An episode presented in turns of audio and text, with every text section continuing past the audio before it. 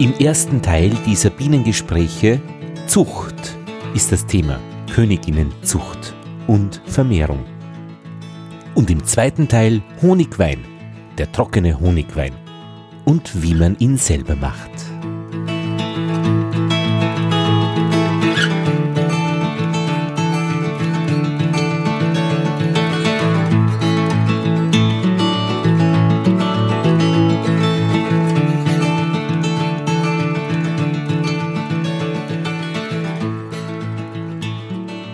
Bienengespräche Nummer 63.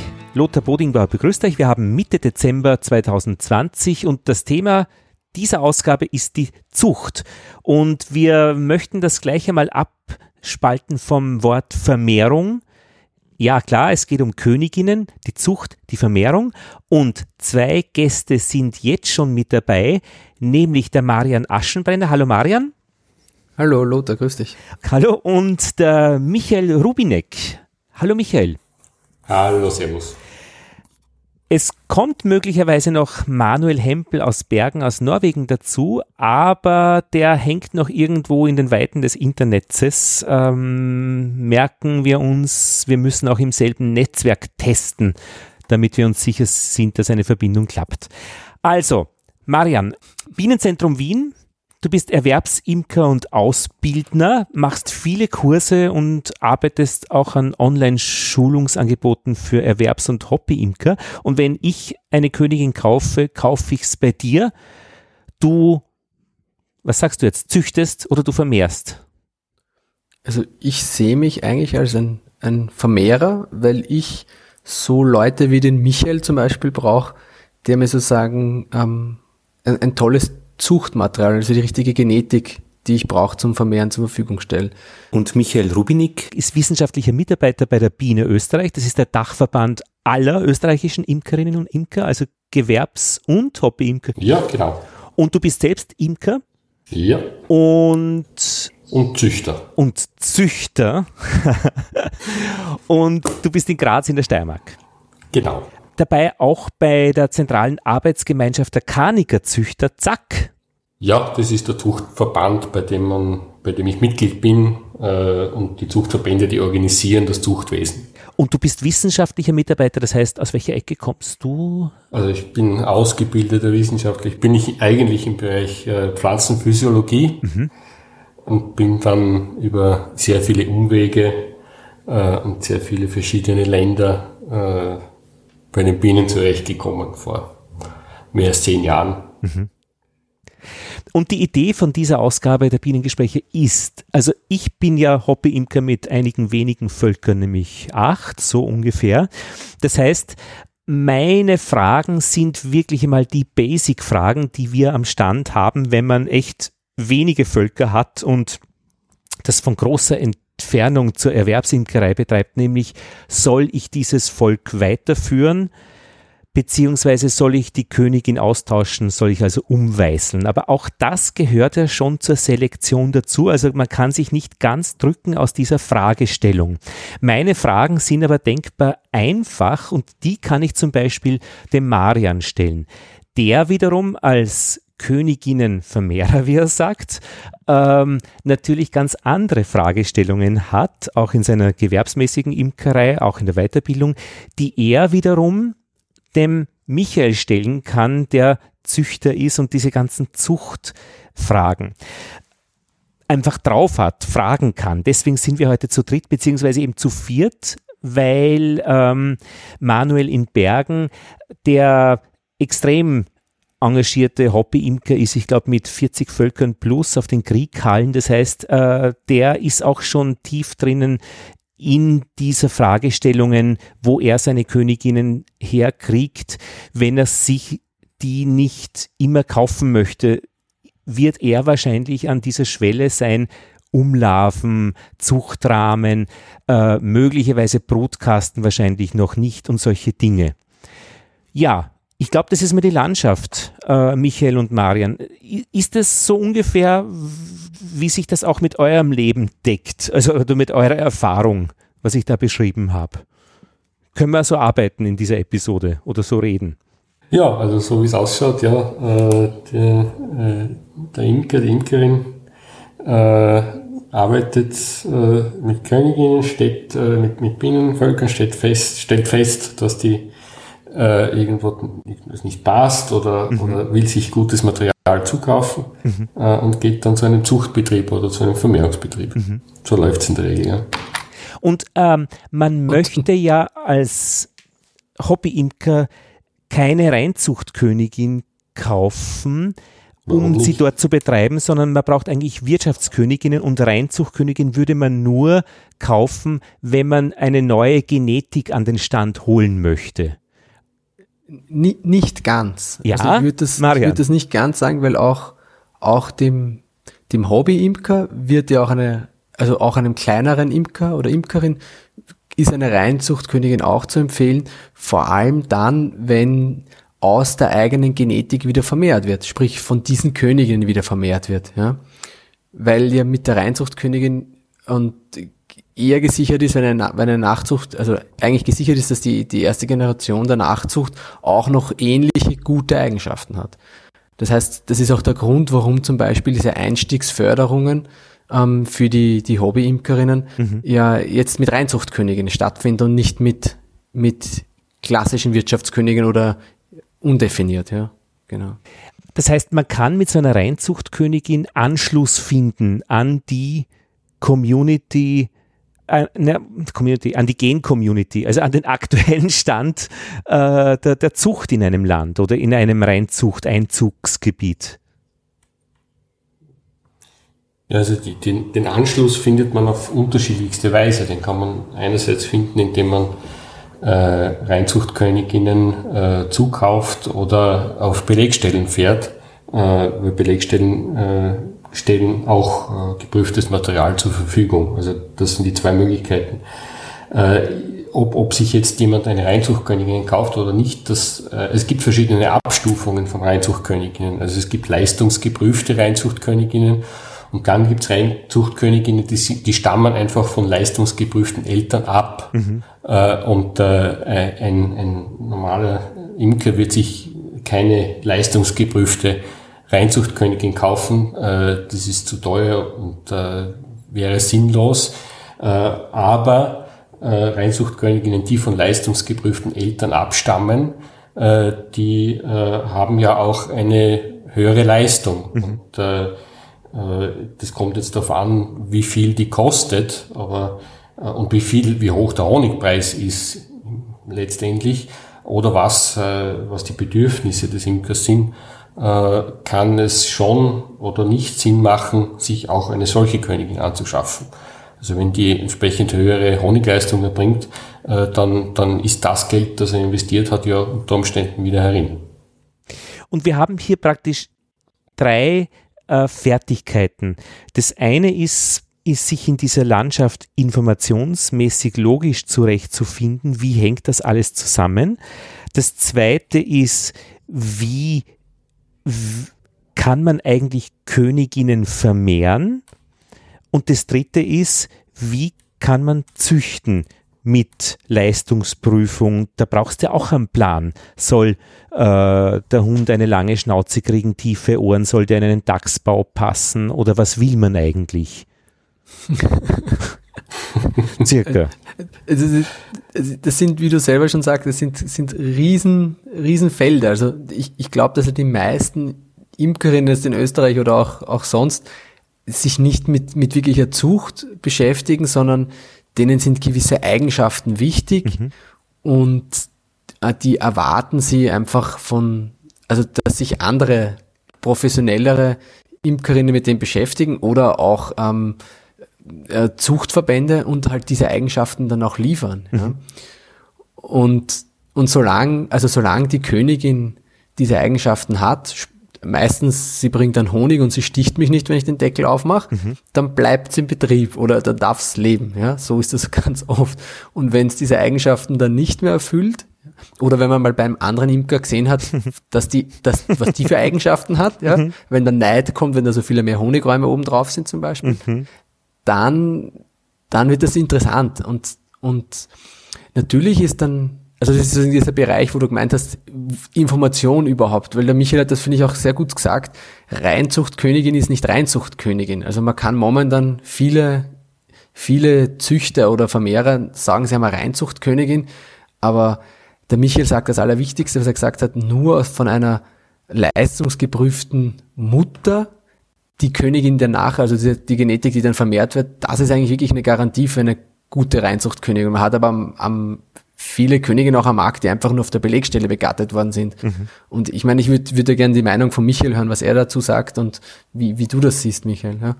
Weil das ist schon, man kriegt Reinzuchtköniginnen von jedem und überall, aber das hat noch nichts mit überprüften Eigenschaften oft zu tun, oder? Mhm. Naja, also es, es, es gibt zwei das kann man von zwei, zwei, Gesichtspunkten sehen. Äh, es gibt, äh, es gibt gute Züchter und das ist unabhängig davon, ob, jetzt ein, ob der in einem Leistungszuchtprogramm mitarbeitet oder nicht. Ne? Es gab auch gute Züchter vor Leistungszuchtprogrammen. Das ist, das ist nicht der Punkt. Äh, und es gibt auch jetzt sehr gute Züchter, die nicht an Leistungszuchtprogrammen mitarbeiten. Aber äh, das Leistungszuchtprogramm, das äh, ist eben ein, ein Programm, das garantiert, dass Königinnen nach einem bestimmten Standard selektiert werden. Das garantiert, dass, oder das zumindest einmal zum Ziel hat, dass die gesamte Population durch diese Selektionsaktivität äh, verbessert wird. Äh, das ist ein, ein Zuchtprogramme sind sehr strukturiert, äh, die haben ein Ziel, die haben einen Plan dahinter und es gibt eben Qualitätsstandards, die, die, äh, sich, die sicherstellen, dass äh, gute Qualität geliefert wird. Äh, und das sind eben die zwei Ebenen. Ne? Also man kann auch, äh, es gibt auch sehr gute Züchter, die an solchen Programmen nicht teilnehmen und einfach ein Wahnsinnsgefühl für, äh, für das Tier haben und, und, und für die Zucht haben und, und kommt trotzdem was sehr Gutes raus. Aber, das aber hatten die, wir schon die, immer, oder? Ja, ja, Im deutschsprachigen Raum. Weil sonst wären wir ja auch nicht ja. dort mit den Königen, wo wir jetzt wären, wenn es nicht im Vorhinein schon jahrelang Selektion von begabten Züchterinnen gegeben hätte, oder? Ja, ja, sicherlich, sicherlich. Äh, aber der Zucht, äh, also Ziel des Zuchtprogramms ist ja, ist ja eigentlich, dass man die, äh, den ganzen Aufwand betreibt, eigentlich damit man die, die Gesamtpopulation, also nicht nur diese, die, die, das, nicht nur, dass ein Zuchtbetrieb sehr gute Königinnen hat, sondern dass man die Gesamtpopulation verbessert. Also man setzt praktisch dann einen Hebel an. Der Hebel, das ist das Geld, das man investiert in, in die Organisation des Zuchtprogramms. Das passiert ja bei uns. Also ich, ich bin ja verantwortlich für die Administration dieses Suchprogramms äh, und äh, äh, mit diesen, diesen Hebel setzt man, an, setzt man an in der Hoffnung, äh, dass sich in der Gesamtpopulation äh, dann etwas weiter bewegt, dass man einen Zuchtfortschritt erreicht und dass man diesen Zuchtfortschritt in sogenannte in die sogenannte Popula in die in die äh, Produktionsstufe, also in dem äh, wo die Imker dann arbeiten, übertragen wird. Und das kann eben über zwei, zwei Wegen passieren. Entweder indem sich die Leute einfach diese äh, Königinnen aus dieser Zuchtpopulation kaufen oder indem sie auf die Belegstellen fahren oder äh, ungefragt äh, äh eben durch ein allgemein besseres Material, das da rumfliegt, herumfliegt in der Gegend, äh, eben auch äh, dadurch äh, in den Genuss dieses Zuchtfortschritts kommen. Mhm. Das ist das eigentliche Ziel. Letztes ist es die Standbegattung, oder? Das Letztere, was ja, du genau, ja, ja, ja, ja. Also man kann sich jetzt von einer Standbegattung nicht mehr sehr viel erwarten, qualitativ. Das ist, das muss einem klar sein. Äh, aber äh, Ziel wäre es eben, äh, die, wenn man es jetzt äh, beim Namen nennt, zum Beispiel die Karnikerpopulation in Österreich zu verbessern, allgemein. Das wäre das Ziel dieses Programms. Mhm. Oder die Mellifera-Population oder, oder Backfass-Population oder was auch Welche auch immer, ja, genau. Ja. Das heißt, für mich ist ganz klar, als, als professioneller Imker, ähm, ich will, ähm, dass meine guten Königinnen, die ich von einer sehr, sehr guten Kinetik nachzüchte, ja, ja. dann auch eine gute Vaterseite haben.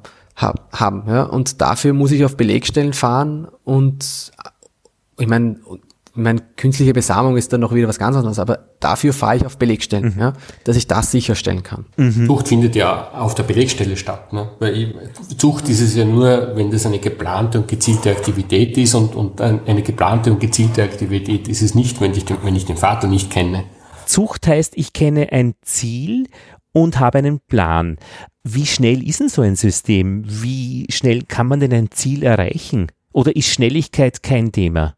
Das ist ein sehr langsamer, ein sehr langfristig angelegter Prozess. Was ist langfristig? Wir haben errechnet äh, einen, einen, genetischen Trend für die Karnikerpopulation, äh, die wir äh, betreuen. Äh, und äh, der ist im Übrigen ungefähr gleich wie der, äh, den äh, vom, äh, in Deutsch, der für Deutschland vor kurzem errechnet wurde und der liegt bei 1,25 äh, Zuchtwertpunkten pro Jahr. Äh, das ist viel oder wenig, weiß ich nicht. Ein Zuchtwertpunkt entspricht ungefähr einem Kilogramm Honig, aber nicht ein Honig, nicht im Honigfass, sondern das ist das genetische Potenzial äh, für einen Kilogramm Honig ob das jetzt schnell ist oder nicht. Wenn es die Natur hergibt, oder? Ja, also wenn, wenn kein Trachtangebot ist, dann ist der Honigertrag null. Egal, ob das jetzt eine, eine, eine, eine leistungsgeprüfte mhm. äh, Reinzuchtkönigin oder eine stammbegattete Königin ist. Kannst du uns diese Einheit Zuchtwertpunkt äh, noch einmal vorstellen? Weil das ist die absolute Änderung, plus 1,125 pro Jahr, sagst du. Was ist diese Einheit? Ja, das ist etwas schwer zu verstehen vielleicht. Äh, wir rechnen ja, wenn wir, wenn wir äh, das Zuchtprogramm äh, durchführen, äh, dann äh, berechnen wir, also wir machen Leistungsprüfungen mhm. äh, und äh, dabei messen wir den Wert, äh, den, also die, den Ertrag, den, den dieses Tier äh, bringt. Also das ist mhm. das, was ich beobachte mit der Stockwaage oder mit einer mit einer Waage, mit der ich den, den, den, den, den, äh, den Ernteertrag messe. Das ist aber der sogenannte phänotypische Wert. Also das ist das, was, was das, das Tier leistet. Aber, aber das, ist, das, das, das lässt noch keinen Rückschluss auf die, auf die Genetik zu. Und den genetischen Wert, ich, ich züchte ja mit der Genetik. Und um diesen genetischen Wert des Tieres auszurechnen, muss ich eine Zuchtwertschätzung mache, machen. Und bei der Zuchtwertschätzung passiert nichts anderes, als dass dieser Umwelteffekt entfernt wird. Und ich habe nur mehr den genetischen Wert des Tieres da, den Zuchtwert. Mhm.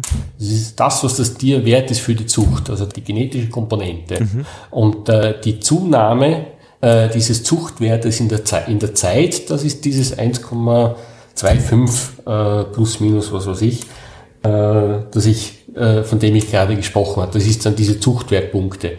Äh, die, die Einheit äh, ist Zuchtwert, Punkt. Also das ist die, das genetische Potenzial äh, äh, umgerechnet äh, auf eine, eine Einheit, die heißt Zuchtwertpunkte. Die könnte auch Erdäpfel oder, oder Honig heißen, äh, Honigertrag heißen, das wäre wär egal. Äh, wobei äh, 100 äh, der, der Durchschnitt der Population ist. Ja, das ist und, das. Äh, das, was dann äh, abweicht vom Durchschnitt der Population, das ist dann äh, der entsprechende Zuchtwert des Tieres. Ja. Also man kann über 100 haben, dann ist man mhm, überdurchschnittlich genau. und unter 100 ist man genau. unterdurchschnittlich, genau. oder? Ja. Genau. Und das versucht man eben durch Plan äh, sich einem Ziel anzunähern. Da wird es Diskussionen geben, natürlich, was ist überhaupt unser Ziel? Weil wahrscheinlich ist es so ein magisches Fünfeck, alles wird man nicht gleichzeitig erreichen. Richtig, es ist, also so wie, ich meine, ich habe das jetzt von Michael gelernt, auch in meiner Ausbildung, dass auch manche Eigenschaften mhm. gegenläufig sind. Also es ist so ein ge genetischer, nicht unterstützen, sondern genau. Also, äh, also die haben ja, die hängen miteinander zusammen und manche stehen halt auch für mhm. sich allein. Und das heißt, durch kann man sie leichter herauszüchten oder verstärken ohne woanders einen negativen Effekt zu bekommen. Ja. Also Diskussionen, muss man sagen, gibt es dazu nicht sehr viel, weil, weil das, ist, das ist etwas, was, was man langfristig anlegt und deswegen wird das einmal entschieden. Äh, und und, äh, und äh, dann, äh, dann wird das gemacht und über die äh, nächsten Jahre oder Jahrzehnte wird das beibehalten. Also das, das kann man nicht dauernd ändern. Äh, die, die Zuchtziele an sich sind, sind ja naheliegend. Ne? Also was will man von einer Kuh? Will man, dass die sehr viel Milch von einer gut Qualität gibt. Von einem Schwein will man, dass die äh, bestimmte Fleischqualität äh, in einer entsprechenden Menge erzeugt. Also das ist ja ohnehin naheliegend, da braucht man nicht viel diskutieren. Äh, was man dann schon entscheiden muss, ist, ob das überhaupt geht, mhm. äh, weil es eben, wie der Marian gesagt, richtig gesagt hat, eben da gewisse Korrelationen, genetische Korrelationen gibt, was da äh, Erblichkeiten gibt, die eben äh, bestimmen, ob man einen Zuchtfortschritt überhaupt erreichen kann oder wie schnell man ihn erreichen kann äh, und wie viel Geld ich letztendlich dafür ausgeben muss, äh, um den zu erreichen und ob das überhaupt noch wirtschaftlich ist. Also das ist eine, eine rein technische Entscheidung letztendlich. Da braucht man nicht diskutieren. Das ja. ist Mathematik. Und wo ist jetzt der Unterschied, Michael, wenn du züchtest nach diesem Ziel und nach dieser Zuchtwertpunkteänderung von dem, was dann jeder Imkerin, jeder Imker am Stand tut, nämlich zu selektieren, ähm, welche Königin äh, soll mein Volk äh, betreuen. Äh, du machst doch dann das Gleiche, oder? Letztlich. Naja, wenn ich am Stand arbeite und, und entscheide, die Königin schon, die Königin nicht, dann, dann, äh, dann selektiere ich natürlich einen gewissen Sinn. Also ich, ich entferne die, die, die Schlechten ins Köpfchen, die mhm. Guten ins Köpfchen, äh, ja. wie das heißt, und, und äh, ins Töpfchen und, und äh, ich, ich, ich in gewisser Weise selektiere ich natürlich. Ne? Mhm. Aber äh, die Auswirkung Wirkung dieser Selektion ist sehr begrenzt. Also wenn ich jetzt so wie du hast acht Völker mhm. und du entfernst eine, dann hast du von schätzungsweise, ich weiß nicht, ob du das Karniker hältst, äh, weiß ich nicht, äh, aber hättest du Karniker, dann wärst du in einem Pool von etwa 200, 250.000 Königinnen und du entfernst da eine, mhm. äh, dann hat das auf die, die, die Population an sich äh, überhaupt keinen Effekt. Es hat zwar einen Effekt auf, deine, auf deinen Bestand, weil du unter Umständen ein sehr aggressives Tier entfernt hast und du bist glücklich, aber auf die Population hat das noch keinen Effekt. Etwas anderes ist das Zuchtprogramm, äh, weil, äh, weil ich als Zuchtbetrieb mhm. ja Königinnen verkaufe mhm. und unter Umständen Königinnen für die Beschickung von Belegstellen zur Verfügung stelle. Und dadurch gebe ich diesen Zuchtfortschritt ja an eine größere Anzahl von Menschen mhm. weiter. Und weil du das Ganze eben mit wissenschaftlichem Hintergrund betreibst, beziehungsweise eben in einem Verband mit Datenbanken, mit, ich glaube, Chören sagt man, gell, wenn man diese Eigenschaften der Königin feststellt, die Leistungsprüfung. Ja, man sollte eigentlich, also Chören wird eigentlich missbräuchlich verwendet. Man, man, besteigt, man bezeichnet äh, traditionsgemäß als Gehörung in der Bienenzucht immer die Feststellung der morphologischen Eigenschaften, mhm. also die, die, also die Flügelederung und die, äh, und die Farbe.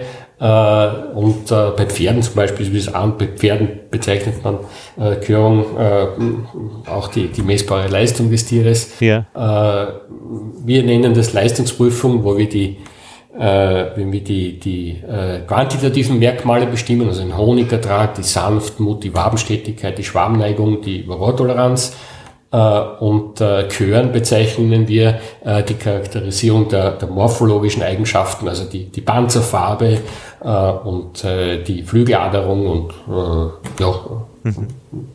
andere Eigenschaften noch, die ohnehin niemand äh, wirklich macht, aber äh, die eigentlich Teil davon sein sollten. Mhm. Und man hat dann praktisch mit diesen, wie heißt es, Pedigree? Datenbanken. Stammbaum, ja. Also einfach als, als planmäßiger Züchter ähm, viel Papierarbeit und, und Dokumentation, damit man eben da nicht zufällig herumgurkt. Wobei ihr beides, glaube ich, sagt eben, äh, es gibt Leute, die mit sehr viel Intuition oder, oder Wissen das auch ohne machen. Nein, ohne geht's nicht.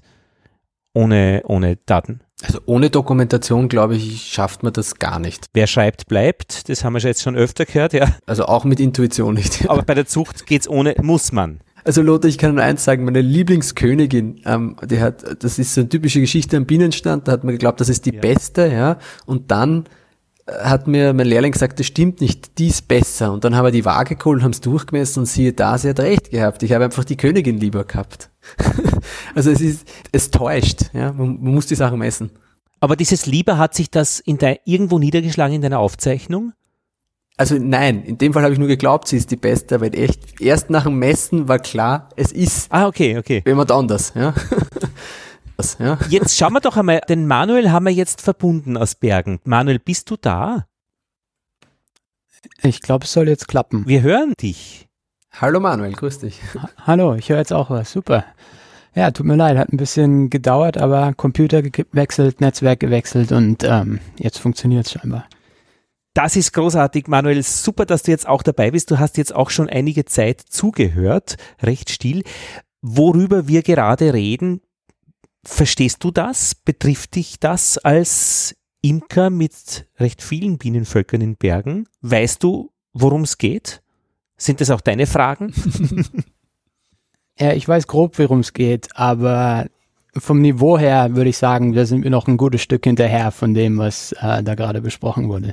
Also hier in Norwegen, bei uns zumindest, läuft das alles ein bisschen, wie du gesagt hast, am Bienenstand ein bisschen intuitiver äh, mit ja, Zuchtwertepunkte und so weiter. Habe ich jetzt noch nicht davon viel gehört, dass jemand damit arbeitet. Also es gibt ein Programm vom norwegischen Imkerverband. Ähm, der mit ähm, der Königinnenzucht arbeitet.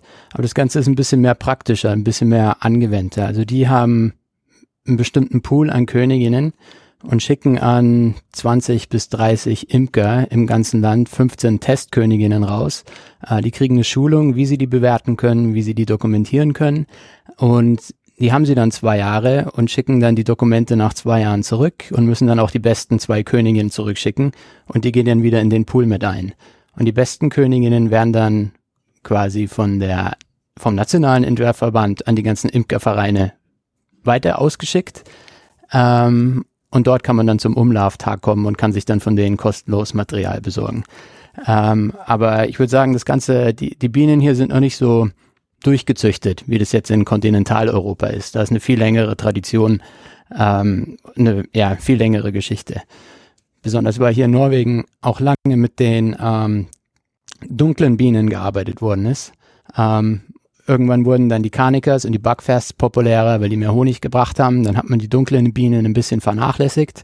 Ähm, das kommt jetzt in letzter Zeit aber wieder hoch. Das heißt, der norwegische Imkerverband hat jetzt auch wieder ein Zuchtprogramm für die norwegischen dunklen Bienen, um die am Laufen und am Leben zu halten.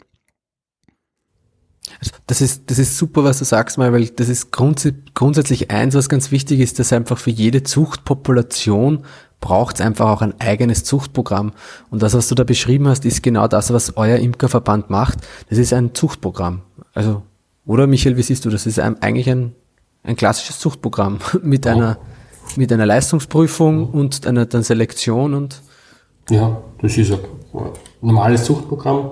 Äh, also gar nichts zu machen wäre noch blöder. Also das ist schon, das ist schon einmal etwas. Äh, im, Im Unterschied äh, zu unserem Zuchtprogramm äh, natürlich, und das, das ist jetzt historisch bedingt, also wir haben, wir haben einfach, äh, ich glaube, weltweit das, das äh, am, am besten organisiert, rein zufällig. das, Welt, das geht auf einige sehr aktive äh, Menschen zurück, äh, und das kann man zurückführen bis in, in die 50er Jahre. Äh, das hat eben bei uns Tradition und irgendwann Anfang der 90er Jahre haben die bei uns das, das erste Zuchtwertschätzungs, äh, also die, die erste Zuchtwertschätzung entwickelt. Äh, und äh, seit äh, Anfang der 90er machen wir das und in Deutschland haben sie das dann auch übernommen. Äh, und äh, äh, das ist jetzt qualitativ natürlich noch einen Sprung weiter. Äh, was in Norwegen gemacht wird, ist eigentlich eine, eine, also eine, eine, eine phänotypische Prüfung äh, und äh, es wird kein Zuchtwert bestimmt. Zuchtwert ist dann noch eine Stufe weiter. Also qualitativ noch einmal eine Stufe weiter, weil man dann wirklich auf Grundlage des genetischen Wertes des Tieres selektiert und nicht aufgrund äh, der, der gemessenen Leistung. Aber äh, die, die, die beste Königin weiter zu vermehren, ist schon eine recht gute Idee. Äh, besser als die schlechteste weiter zu vermehren. Ne? Also es, es, ist schon etwas. Nur äh, man kann sich davon jetzt keine, keinen wahnsinnig hohen Zuchtfortschritt erwarten, äh, weil, weil, äh, weil man natürlich nicht den, den genetischen Wert des Tieres berücksichtigt und den Stammbaum berücksichtigt. Und deswegen äh, ist der Zuchtfortschritt eben äh, wahrscheinlich irgendwo äh, bei Null, aber es ist schon besser als bei Null, als ist irgendwo negativ. Ne? Weil so kann man zumindest seine Qualität halten und zumindest die Qualität, und das ist das, was ich auch verstanden habe, allen Imkerinnen zur Verfügung stellen. Und ich glaube, das ist schon, schon noch ganz gut, was du vorher gesagt hast. Ähm, was ich mich nämlich immer wieder frage, ist, es ist ja toll, wir machen Zuchtprogramme und bei uns in Österreich sind ja das oft auch viele kleinere Imkerinnen, die sich diese Arbeit antun mit all ihren Völkern, da ist äh, so einem Zuchtprogramm beizutreten und zu machen.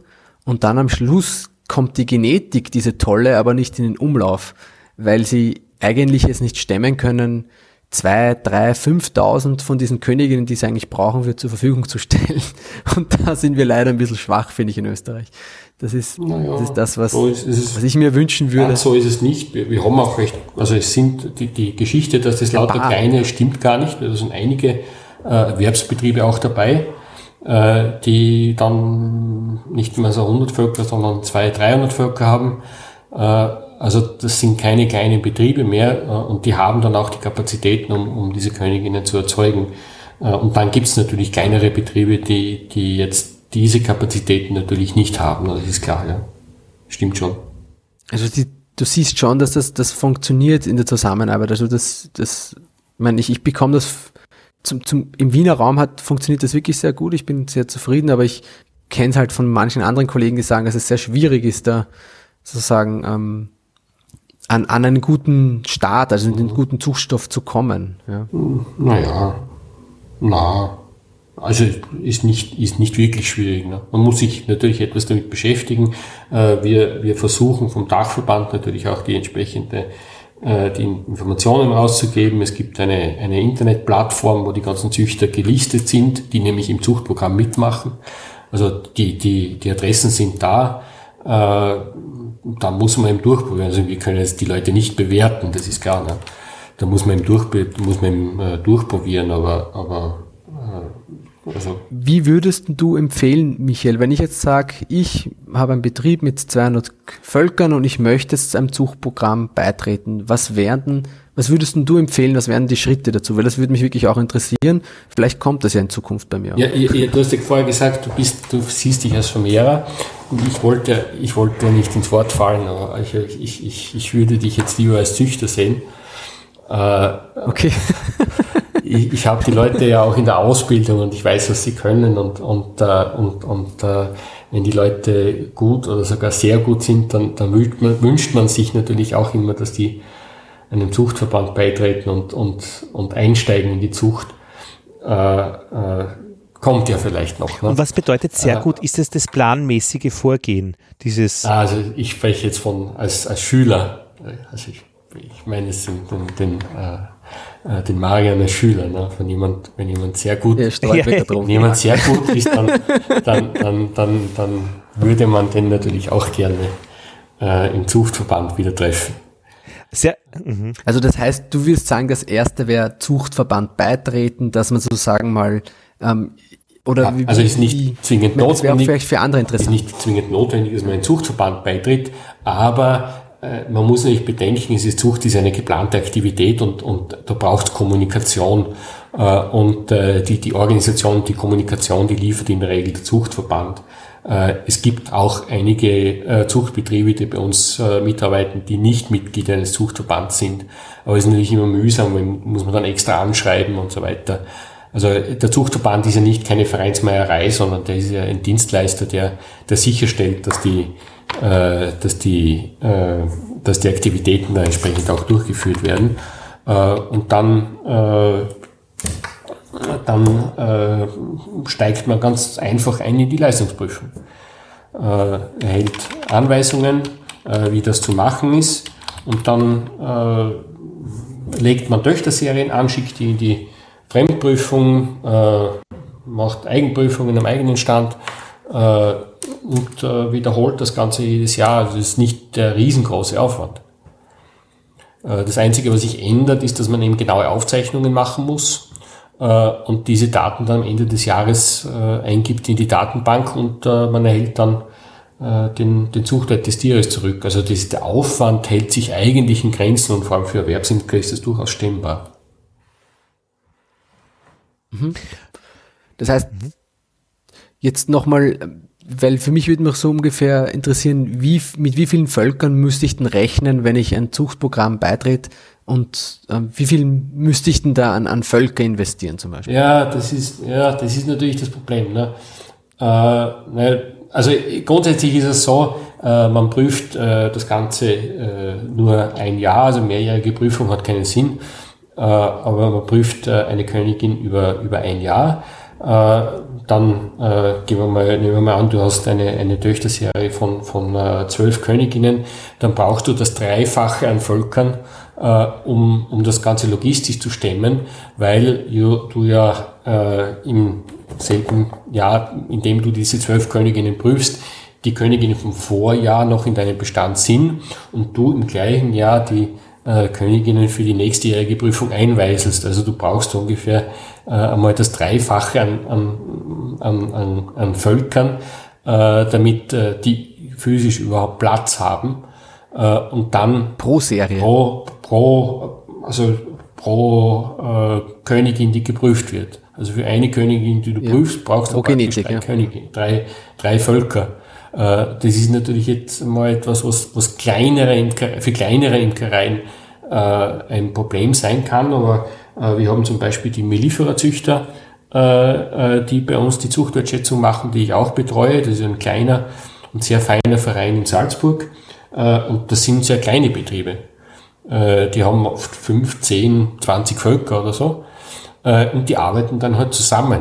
Also die, genau, das wollte ich gerade ja. sagen. Die müssen dann im Team genau, arbeiten. Die arbeiten im genau, Team. weil man braucht, man braucht ja den Vergleich ja. trotzdem. Es ändert ja nichts.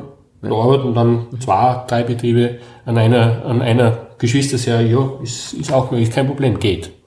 Geht. Und, äh, aber das Problem ist dann, wenn man, wenn man natürlich äh, äh, auch, wenn man das jetzt als, als, als Zeitvertreib, als Hobby betreibt, ist es nicht ein Ding, aber wenn man, wenn man dann äh, Geld verdienen will und äh, die verkaufen will, dann muss man natürlich bedenken, dass man äh, für die Produktion der Königinnen äh, ja auch wieder Völker benötigt äh, weil man braucht ja Pflegevölker ich, ja. und man braucht, äh, das weiß das schon mehr, brauche ich das nicht zu erzählen.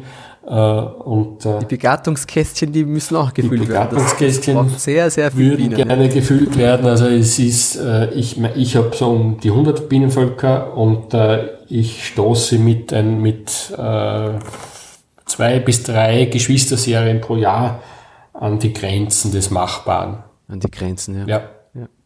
Äh, auf der anderen Seite, ja, du hast, du hast Reinzuchtkönigin, also du hast eigentlich immer relativ gutes Material, nicht immer das Beste natürlich, aber, aber du hast oft auch sehr gutes Material und, und das entschädigt wieder irgendwo.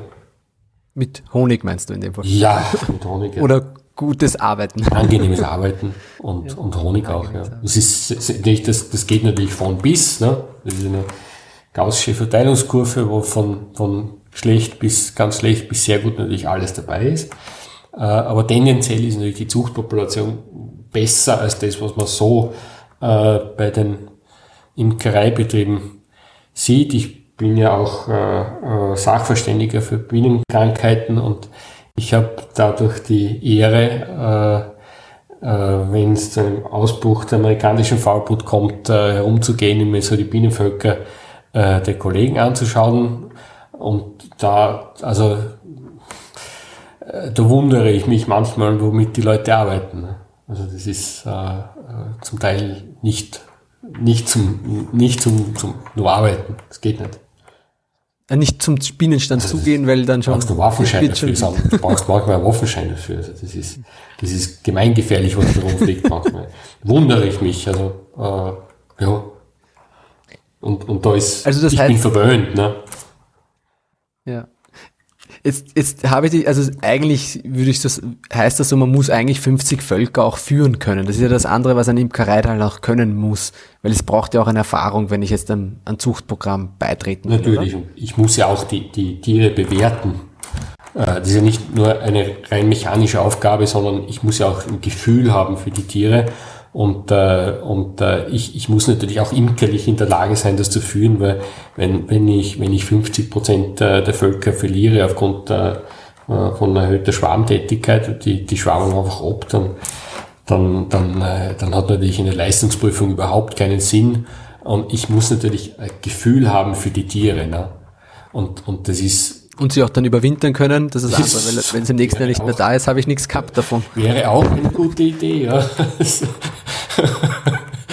Aber also die, die Betriebe, die wir, die wir haben in der Leistungsprüfung, das sind Leute, die, die haben schon Erfahrung mit Bienen und die, die braucht man auch. Also man muss das ja auch bewerten können. Und, und ein, ein guter Zuchtbetrieb zeichnet sich dadurch aus, dass der einfach ein gutes Gefühl hat für die Tiere und deswegen rein schon intuitiv weiß, was er tut. Mhm. Sonst würde ich da gar keine Königin abkaufen, wenn es jemand ist, der, der mit den Tieren nicht zurechtkommt. Ja, ich, ich hatte mich gefragt, ist das eigentlich, ähm, wenn man jetzt mal überlegt, für einen Erwerbsimker lohnt sich das, Königinnen zu züchten, vom rein finanziellen her, oder ist das mehr Hobby und Idealismus? Weil es, es, man braucht Zeit, man braucht Ressourcen, die man auch für die Honigproduktion ähm, einsetzen könnte. Naja, wenn ich, sagen wir so, also wenn, wenn, man, wenn man einen guten Absatz hat, dann, dann äh, ist es auf jeden Fall ein sehr guter äh, Nebenverdienst. Äh, und äh, es ist oft so, dass wenn man lausige Honigjahre hat, dass dann die Königinnen äh, oder dass die Königinnenproduktion sehr gut läuft und dass der Absatz auf unter Umständen echt gut läuft. Äh, also es stimmt zwar nicht ganz, aber schlechte Honigjahre, sagt man, sind gute Zuchtjahre. Stimmt, wie gesagt, nicht ganz, aber wenn man einen entsprechenden Absatz hat, dann ist das eine, eine gute Risikoabsicherung. Also Diversifizierung in der, in der, in, in der Imkerei ist, ist nie eine schlechte Idee, glaube ich. Ja, kann man sich ein zweites Standbein mit aufbauen. Ja, auf jeden Fall, ja. ja. ja. Wenn man die Königin dann auch verkauft, ne? Ja. Also ich, kann sagen, für, für mich war, ist es existenziell gewesen, dass ich von Anfang an auch auf mehr als einen Honigverkauf gesetzt habe. Ja. Weil ich jetzt merke, jetzt, jetzt über die Jahre mit dem Honigverkauf wird's immer angenehmer und, und noch leichter und klarer. Und zu sagen, die Zeit auch für, den, für die Vermarktung ähm, zum Output ist, ist weit besser. Ähm, aber am Anfang war das bei mir nicht so. Also das, da muss ich sehr, sehr viel Energie investieren, um Honig zu gutem Preis zu verkaufen. Also auch, dass ich, dass es sozusagen für mich als Erwerbsimker funktioniert hat. Und da war Bienenvölker verkaufen und Königinnen war ein bisschen leichter gefühlt für mich. Ja. Ähm, weil einfach der, dieser, dieser Imkerboom halt jetzt auch da war, muss ich sagen. Ja. Also das hat uns, hat, hat natürlich mir geholfen. Mhm. Ja, und, und, und vor allem für die eigene Betriebsvermehrung. Also mit, wenn ich sie nicht zukaufen habe müssen, sondern selber gutes Material hatte, habe ich mir sehr viel Geld dadurch gespart. Ja. Ja, wir sind in Norwegen auch ein bisschen verwöhnt, muss ich sagen, durch den Honigpreis, den wir hier bekommen können und durch das Genossenschaftssystem, ähm, wo die meisten professionellen Imker oder Erwerbsimker Mitglied sind. Ähm, weiß ich von einem Imkerkollegen hier, der braucht im, im Sommer gut 30, 35 Prozent seiner Zeit für die Königinnenproduktion, aber es bringt im Vergleich zum Honig nur 10 Prozent des Ertrags. Ähm, er macht's halt, äh, weil er natürlich selber Königin braucht zum Umweiseln und er verkauft auch relativ viele übers Jahr. Ähm, aber ja, äh, Honig wird sich in dem Fall ein bisschen mehr lohnen. Andererseits müssen die Königinnen ja auch irgendwo herkommen. Also selbst wenn es nicht rentabel ist, ähm, allein zum Eigenbedarf her muss die Arbeit ja gemacht werden. Oder sie kommen dann halt über See und das ist natürlich dann auch, kann auch seine Probleme damit sich bringen, ja. Ja, das, das geht in Norwegen nicht, weil wir relativ abgeschottet sind. Also wir dürfen keine Bienen von außerhalb einführen, ähm, hm. aufgrund von Krankheitsbeschränkungen. Also wir dürfen ohne Ausnahmegenehmigung keine Bienen aus Schweden reinbekommen oder aus Dänemark. Ähm, das geht nicht. Das heißt, wir sind in Norwegen eigentlich komplett auf uns selbst gestellt. Ähm, ja, kriegen deshalb auch wenig Material vom Ausland rein. Ähm, also auf offizieller Ebene kann sein, dass das manchmal passiert, wenn der, der norwegische Imkerverband direkt äh, über seine Kontakte neues Material reinbringt. Aber als Privatperson oder Privatimker in Norwegen äh, kann man sich jetzt nicht einfach aus dem Ausland neue Bienen besorgen. Ähm, die sind halt relativ, also haben ein bisschen Angst vor Faulbrut. Also wir hatten, ich kann mich nicht erinnern, dass wir in Norwegen schon mal einen amerikanischen Faulbrutfall hatten ähm, europäisch kommt ab und zu mal vor, aber dann wird äh, jedes Mal komplett saniert. Ähm, das heißt, äh, wenn europäische Faulbrut im Bienenstand ausbricht, dann äh, wird der Bienenstand, ja, die, die Bienen werden vernichtet samt Material und man bekommt dann äh, ja, Kompensation vom Staat, um das sich wieder aufzubauen. Ähm, war auch ein Problem in der Vergangenheit. Ähm, also man war hier mal mit den braunen Bienen oder dunklen Bienen äh, weiter, aber dann kam es zu einem Ausbruch, ich glaube 2010 war es, äh, wo dann, äh, ich kann mich nicht an die genauen Zahlen erinnern, aber es waren äh, mehrere hundert bis tausend Bienenvölker, die dann vernichtet werden mussten und dabei ist auch äh, relativ viel gutes dunkle Bienenmaterial verloren gegangen, äh, was man sich jetzt wieder aufbauen muss. Das war europäische Faulbrot. Das war europäische Faulbrot, ja. Die sind hier recht äh, streng. Das heißt, die nehmen Stichproben, Imker müssen Stichproben aus dem, ja, aus dem Bienenstand einschicken. Äh, und selbst wenn es keine klinischen Symptome gibt, sondern nur im Test äh, DNA nachgewiesen wird, ähm, wird der Bienenstand schon dicht gemacht im Normalfall. Das klingt schon sehr wild, ja. Haben solche Katastrophen eigentlich auch einen Nutzen, dass man irgendwo neu starten kann mit einer Linie oder sind es immer nur katastrophale Angelegenheiten? Also für den Imker persönlich ist es, glaube ich, schon eine relativ große Katastrophe, weil man hat das Material im Zweifelsfall dann auch im Schleuderraum, in der Ausrüstung. Äh, das überlebt ja relativ lange. Ähm, und die Chance, dass es dann vielleicht mal wieder zum Ausbruch kommt oder nicht mehr zum Ausbruch, dass in der Zukunft wieder DNA nachgewiesen wird, ist dann relativ hoch. Also ich glaube, wenn du als, besonders als Erwerbsimker, das einmal an der Backe hast, dann wird es relativ schwer, da wieder rauszukommen. Aber das ist natürlich für die Einzelperson ein hoher Preis, aber für Gesamtnorwegen würde ich sagen, dass wir schon mit die gesündesten Bienen haben, ähm, die ich bisher so gesehen habe. Also die, die Winterverluste, die bewegen sich zwischen ja, 5 bis 8 Prozent im Normaljahr und auch die, die Varroa ist hier kein besonders großes Problem, weil die Saison eben so kurz ist.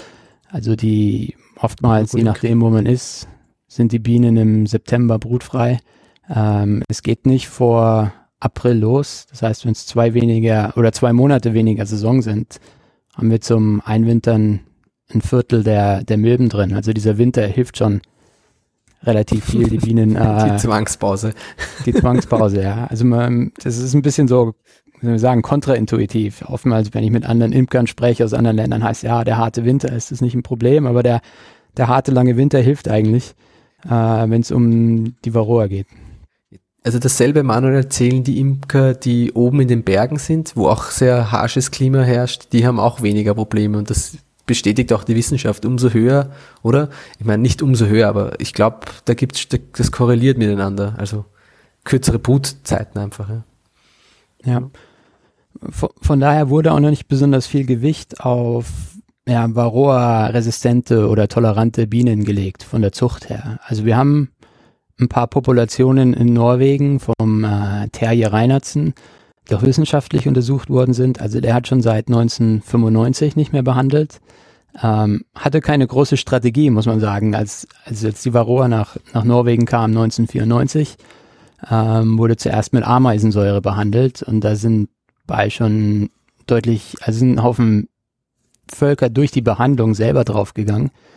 Und er hat sich dann halt gedacht, wenn ich durch die Behandlung genauso viele verliere wie durch die Milben selber, dann lasse ich es einfach bleiben und hat dann einfach von den Überlebenden immer weiter gezüchtet. Und er hat jetzt einen Bestand, der seit äh, 1995 nicht behandelt worden ist, aber äh, Honigertrag ist natürlich auch äh, relativ gering, weil das nicht das äh, Ziel war. Das heißt, er hat äh, 30 bis 50 Prozent weniger Honig, aber die Bienen kommen ohne Behandlung aus. Und da wird jetzt auch versucht, diese Bienen ein bisschen mehr in Umlauf zu bringen, diese Eigenschaften beizubehalten, aber äh, einen vernünftigen oder zumindest einen akzeptablen Honigertrag dazu zu züchten.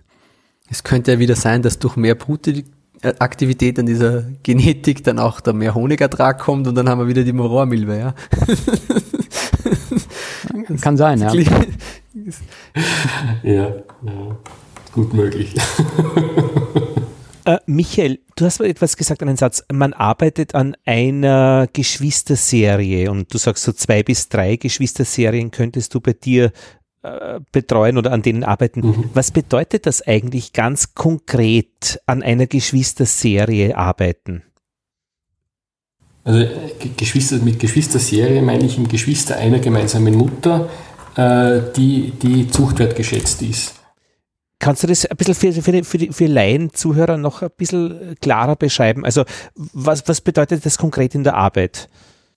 Also ich, konkret in der Arbeit bedeutet es, ich, ich erhalte irgendwann einmal im Jänner meine Zuchtwerte äh, für die Königinnen, die ich geprüft habe und dann, und dann wähle ich aus. Dann wähle ich die äh, nach verschiedenen Kriterien, nicht nur mhm. den Zuchtwert des Tieres, aber auch noch dem, ich mache genaue Aufzeichnungen über jedes Tier äh, und äh, auf Basis dessen äh, wähle ich dann meine Zuchtmütter mhm. äh, für das nächste Jahr aus. Äh, und äh, von äh, diesen, das sind äh, was ich aus Sicherheitsgründen, äh, nehme ich dann drei oder vier oder fünf äh, Königinnen, den Rest kann man verkaufen, äh, wenn sie sehr gute Zuchtwerte haben. Äh, und äh, dann äh, von diesen Zuchtmüttern äh, lege ich dann, also zwei oder drei Zuchtmütter wähle ich, wähle ich dann aus und von denen äh, stelle ich dann äh, jeweils eine Geschwisterserie her. Also von denen ziehe ich einfach nach äh, und äh, die bringe ich dann auf die Belegstelle. Äh, und äh, dann mache ich entweder gleiche Zuchtmutter unterschiedliche Belegstellen oder unterschiedliche Zuchtmütter gleiche Belegstellen, je nachdem, äh, wie ich glaube, was die beste Entscheidung ist. Äh, und dann äh, sind das Geschwistergruppen, wo jede Gruppe die gleichen Eltern hat. Und diese Gruppen, die äh, lasse ich dann prüfen, beziehungsweise prüfe ich selbst. Also wir, wir machen das immer so, dass wir äh, sechs Königinnen in äh, die sogenannte Fremdprüfung schicken. Das heißt, physisch gesehen geben wir die in den Versandkäfig rein, bringen die nach Linz hinauf. Äh, also jeweils sechs Geschwister bringen die nach Linz hinauf. In Linz äh, bekommen die eine Prüfnummer, also die werden anonymisiert mhm. äh, und werden dann zufallsbasierend auf unterschiedliche Zuchtbetriebe wieder zugewiesen. Also jeder kommt drauf nach Linz äh, mit sechs Königinnen und fährt dann mit sechs Königinnen wieder nach Hause, äh, weiß aber nicht, von wem die sind. Und die werden dann geprüft. Mhm. Äh, und äh, sechs Königinnen behalte, oder mindestens sechs Königinnen behalte ich am eigenen Stand, äh, am Prüfstand und äh, der, äh, das sind dann die sogenannten Eigenprüfungen dieser derselben Geschwistergruppe, derselben Gruppe, äh, die, die dieselben Eltern hat. Und die werden dann eben über ein, ein Jahr lang geprüft zuerst eingeweiselt äh, und dann äh, überwintert, dann hat man üblicherweise Winterverluste und dann äh, mit dem Bestand, der dann noch äh, der, der im nächsten Jahr besteht, wird dann äh, weitergearbeitet, äh, wird dann geprüft und äh, von diese Prüfdaten äh, geben wir dann wieder in die Datenbank ein und dann wird wieder der Zuchtwert ausgerechnet. Jedes Jahr das gleiche. Äh, so funktioniert Da gibt es dann wieder den Besten genau. von den Besten ja. macht man dann wieder Geschwistergruppen genau. und das Ganze beginnt wieder von Also ich selektiere jedes Oder Jahr die besten, mal von wem anderen. Ja. Die besten Königinnen aus. Und, und äh, das können aber auch äh, Königinnen sein, die nicht von mir sind, sondern von einem Kollegen. Und dann, äh, dann äh, das weiß ich natürlich, dass die nicht von mir ist. Äh, dann, äh, also ich habe es einfach, ich brauche nur in der Datenbank nachschauen, äh, weil ich, ich bin der Administrator der Datenbank wohl möchte darauf hinweisen, dass ich das nicht während der Prüfung mache. Also ich, ich, ich weiß es auch nicht äh, und ich will es auch gar nicht wissen. Äh, und äh, wenn es von einem Kollegen ist, dann, dann rufe ich den Kollegen an und äh, frage ihn um Erlaubnis, äh, um äh, von dieser Königin wieder eine Geschwisterserie anzulegen für eine erneute Prüfung. Äh, und äh, äh, so läuft es in der Praxis jedes Jahr. Immer das Gleiche. Und diese Stelle mit dem Umlaufen und in Gelee Royal und so weiter und mit gutem Licht, weil man es kaum sieht, weil sie durchsichtig sind, das ist einfach die Vermehrung dann. Genau, das ist die Vermehrung. Ja. Das ist Teil der Zucht, aber das ist, das ist Vermehrung. Ja. ja. Ich, ich würde sagen, es ist so das klassische Handwerk, dass man einfach von einer Königin mehrere äh, Töchter bekommt. Das ist so das. Mehrere Töchter. Ja. Und, mhm. und und das Handwerk, das muss man beherrschen, bevor man züchtet. Also man muss zuerst mal vermehren können und dann kann ich züchten. Und das kann man lernen natürlich, Bücher, Kurs und so weiter. Das ist auch handwerkliches Geschick und Gefühl. Also auch da kann man viel versemmeln. Brut, ein Brutkasten würde helfen, Ganz reproduzierbare Ergebnisse liefern. Man muss auch in der Nacht alle vier Stunden aufstehen und solche Dinge. Das schreibt der Bert Teufel, dass man jeder steht. Ja, ich habe das Buch gelesen. Ich mache das nicht. Ja, du machst das nicht. Also ich gehe nicht alle vier Stunden hin. Ja, gut, aber das dient praktisch dazu, Moment damit, die, praktisch viele Töchter von einer Königin, die ich gern habe, äh, zu erhalten. Ist die dann genetisch, äh, Moment, ident? Nein, warum Nein. nicht? Weil die hat ja, f- Marian, na, war die Königin das war die Eier- Prüfungsfrage. Was war die Prüfungsfrage? Wenn die Königin Ja. Eier legt, wenn sie befruchtet sind, Wenn sie ident sind, wäre es ein Klon. Dann hätte ich 100% ge- gleiches Genmaterial. Das ist ja nicht so, weil ein befruchtetes Ei besteht ja aus einerseits der weiblichen Genetik, der Königin, also sagen des Eis plus noch das Sperma des Throns. Und da kommt dann eine Veränderung. Und, und deswegen geht man nämlich zu Belegstellen, weil dort nämlich die Flughoheit ist, man hat bestimmte Drohnen, die man wünscht, da, um einfach diese väterliche Seite sicherzustellen. Und unbefruchtete Eier würden dann zu Drohnen werden, an denen hat man ja in dieser Geschichte jetzt vor der Hand kein Interesse, wobei die Drohnenzucht wahrscheinlich wieder was eigenes ist, oder? Die Drohnenzucht, die braucht man ganz dringend auch, dass die, die, die Besten aus einem Zuchtprogramm sind hoffentlich die Drohnenspender. Das sind sozusagen die, die dann auf die Belegstellen kommen, um dort die männliche Genetik zu spenden. Also das ist eigentlich auch das Plan, der Plan in einem Zuchtprogramm, oder? Aber eben praktisch die, dieses Ver- Vermehren, äh, klar, diese Eier sind befruchtet und damit, äh, sie werden dann eben mit äh, Chili Royal, damit die dann zur Königin genau, werden. man nimmt, man nimmt nur weibliche äh, äh, Larven beim Umlarven und bei der Vermehrung der Königin. Das, ich meine, sonst wieder keine Königin drauf. Ja?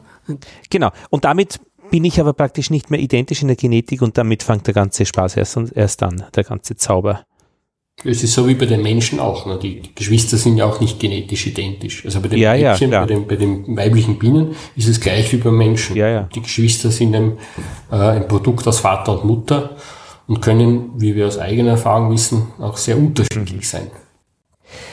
Ah, sagt's, und ist das Ganze, macht, macht euch das Spaß? Also, es ist verdammt harte Arbeit, oder? Also, mich würde es fertig machen. Irgendwie, glaube ich, bin ich echt nicht der Typ dafür. Ihr merkt das wahrscheinlich auch an meinen Fragen. Also, also Lothar, für, für mich, für mich war das, war das so, also für mich war es wirklich aus dem, aus der Not heraus war klar, ich werde meine eigenen Königin züchten müssen, weil ich kann es mir nicht leisten, jedes Mal wo einkaufen zu gehen, ja.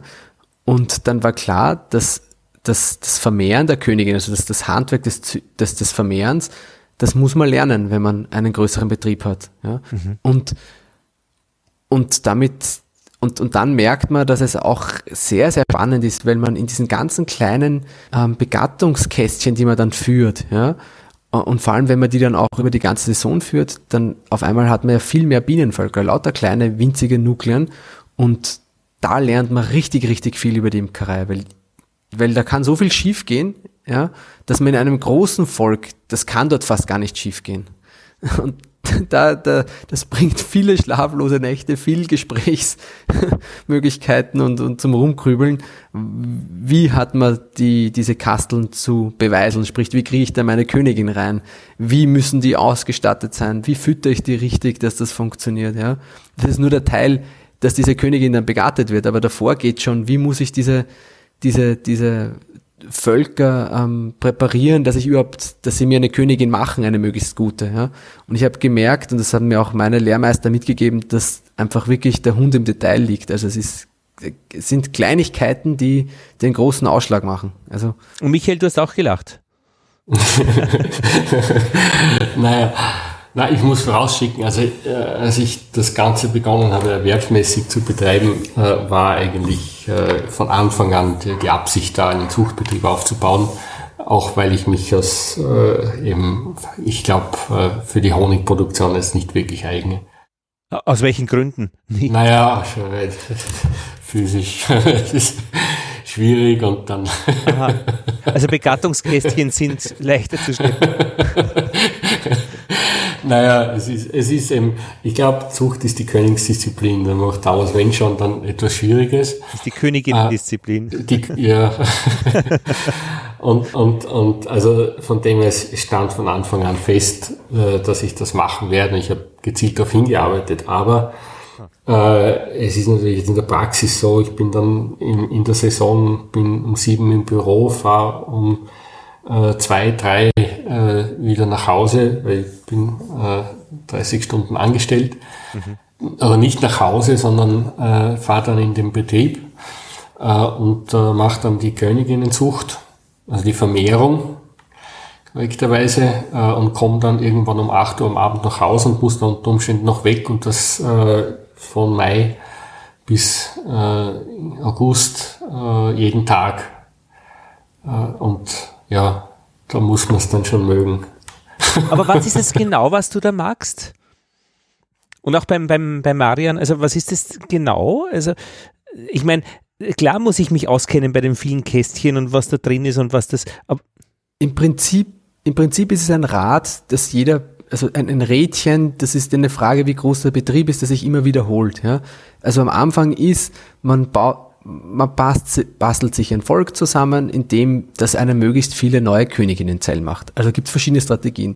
Wenn ich diese vielen Königinnenzellen dann habe, muss ich diese Königinnenzellen auch entweder zum Schlupf bringen oder dann in einen Kastel, also in kleine, kleine Begattungseinheiten hineinbekommen. Ja? Das ist der nächste Schritt. Diese muss ich dann wieder irgendwo hinführen, das ist wieder ein Schritt. Dort muss ich sie dann auch wieder abholen und dann muss ich diese Königin auch wieder versorgen. Sprich, entweder raus aus dem Kastel, verkaufen, woanders bei meinen Völkern rein. Und kaum ist dieser Schritt vorbei, das, das im Prinzip dauert es von, von, also von Anfang bis zum Ende, keine Ahnung, ich sage es, ich weiß es, ich stehe am mhm. Zuchtplan drauf, dauert das, keine Ahnung, 40 Tage und in echt macht man da mehrere Serien nacheinander und das wiederholt sich die ganze Zeit. Man macht eigentlich die ganze Woche auf, auf acht Tage, manche haben es auf sieben Tage aufgeteilt, wiederholt sich. Und ja. dann noch rechtzeitig eben die Kunden, die anrufen, wie ich brauche die Königin an diesem Tag. Aber das weiß man dann. Ich glaube, das ist eher, ja. Ja, das sind die allerbesten. Die rufen an und wollen es am nächsten Tag holen. und also ich würde auch sagen, für mich so mit dem, also ich vermehre nur, ich, ich züchte nicht, aber ich finde die, die Logistik, die dahinter steckt, das ist die eigentliche Herausforderung. Wann habe ich die Richtig. Kästchen klar, wann befülle ich die? Und ich finde, es ist wichtig, dass man so einen geschlossenen Kreislauf hat. Also irgendwann hört es ja auch auf, dann habe ich die ganzen Kästchen da stehen mit den Bienen, die müssen wieder irgendwo hin. Im Sommer, ähm, man kann sich ja nicht leisten, einen Tag zu warten oder nicht so. Die, die, die schlüpft an dem und dem Tag und da kann man nichts dran ändern und dann muss man klar sein und äh, die müssen eingehängt werden. Und ich finde, es ist schon Stress, da muss man schon dahinterher sein. Du machst es auch, Manuel. Ja, wobei ich ein System habe, was, also für, mein, für meine Größe, ich mache die zum Eigenbedarf. Die Größe ist, wie viele Völker? 40, glaube ich, oder? Ja, nicht ganz. Ich habe 30 eingewindet. Ja. Ähm, ich mache es halt so, dass ich ähm, ich habe so relativ große Begattungskästchen. Das sind eigentlich so fünf Waben Ablegerkästchen, die ich das ganze Jahr durchlaufen habe. Ähm, und die benutze ich als Begattungskästchen, als Ablegerkästchen und ich überwinter auch in denen. Das heißt, die laufen die ganze Zeit parallel mit. Ähm, wenn man im, im Herbst umweiselt, dann kommen die neuen Königinnen aus diesen fünf Waben Ablegern in die Betriebsvölker rein. Die alten kommen dann wieder in diese Fünferkästen rein, die überwintern auf fünf. Das heißt, die alten Königinnen können dann nächstes Jahr schon wieder die Begattungskästchen starten. Da muss man die Bienen sich dann nicht aus den Produktionsvölkern rausholen. Und ähm, ja, dann werden die alten Königinnen im Frühjahr entfernt, wenn dann die neuen Zellen dann zugehängt werden. Ähm, es macht es halt einfacher, wenn man dann, ja, man, man muss nicht überlegen, okay, wann, äh, wann müssen die Königinnen raus, äh, wann haben die nicht mehr genug Platz, die müssen ja auch irgendwann, die Königinnen müssen ja irgendwann hin, äh, wenn sie erstmal da sind, äh, entweder verschicken rein und die Völker und da hat man dann so ein bisschen so ein Buffer drin, hat man ein bisschen Luft zum Atmen und kann auch mal äh, die Königin ein paar Wochen laufen lassen. Es ist mehr, sind mehr Bienen drin, sie verhungern dir nicht und wenn mal schlecht Wetter ist und so. Das hat natürlich, so wie du das beschreibst, hat das ganz viele Fail-Safes drinnen. Und das ist umso kleiner das Kastel, umso gefährlicher. Also umso klarer getaktet, dann muss man fahren. Und bei großen Betrieben muss man dann aber auch sagen, ähm, wenn in so, in, in so große Kasteln braucht man dann halt, wie der Manuel sagt, das ist ein halbes Bienenvolk. Das sind halt eineinhalb, zwei Kilo Bienen. Und das ist halt, das ist viel. Und damit, da kann man, das sind 15 Königinnen dann, die man sozusagen äh, zur Begattung bringen kann. Und das, das es geht sich halt nicht aus, wenn man 200, 500 oder 1000 Königinnen produzieren will. Da braucht für, man ja Für einen Unmengen. großen Betrieb ist es eigentlich nicht machbar, das so zu machen. Aber es wenn ist klug, wie du es machst, weil es dir einfach mit, mit deinen Gegebenheiten einfach auch Sicherheit bietet und weniger Stress. Und ich glaube, das ist ja auch ganz wichtig, dass man, dass man nicht nur Stress hat.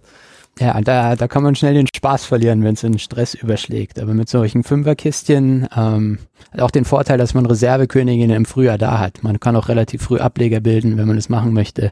Oder Ausfälle kompensieren, relativ früh schon im April. Oder was verstärken, was auch immer, was du brauchst. Ne? Das sind eigentlich so zwei, zwei Kreisläufe. Die Produktionsvölker, die laufen und dann noch so ein kleinerer Kreislauf nur für diese Fünferkästen. Ähm, aber wie gesagt, es, äh, die muss man ja auch im Winter irgendwo wieder hinstellen. Ist wieder Material, was man irgendwo stapeln muss. Ähm, für, für einen großen Betrieb nicht machbar. Aber wenn man in so einem kleineren Rahmen Königin zum Eigenbedarf produziert, ähm, ist das vielleicht eine Möglichkeit. Wäre im Prinzip so ein Mini-Plus-System. Richtig, ich wollte Ja. gerade sagen, weil das, das verwende ich zum Beispiel und wir machen es dann ja ganz ähnlich, nur sind halt das, die Kisten ein bisschen kleiner und die Rähmchen kleiner und wir, wir bauen, uns- bauen uns dann auch wieder im Prinzip mit Mini Plus das auch dann wieder zusammen, dass wir überwinterungsfähige Völker haben. Mhm. Ja.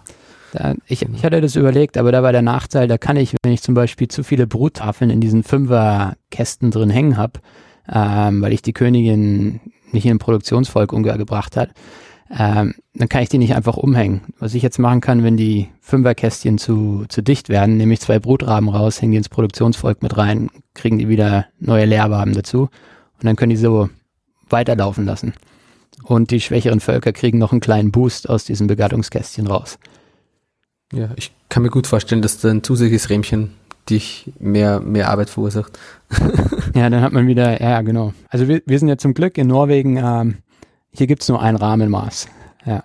Äh, das ist dieses norwegische Maß und ähm, alles andere ist hier nicht verbreitet und kann man eigentlich auch nicht kaufen. Drum haben wir da, äh, glücklicherweise ist ja alles mit allem kompatibel soweit.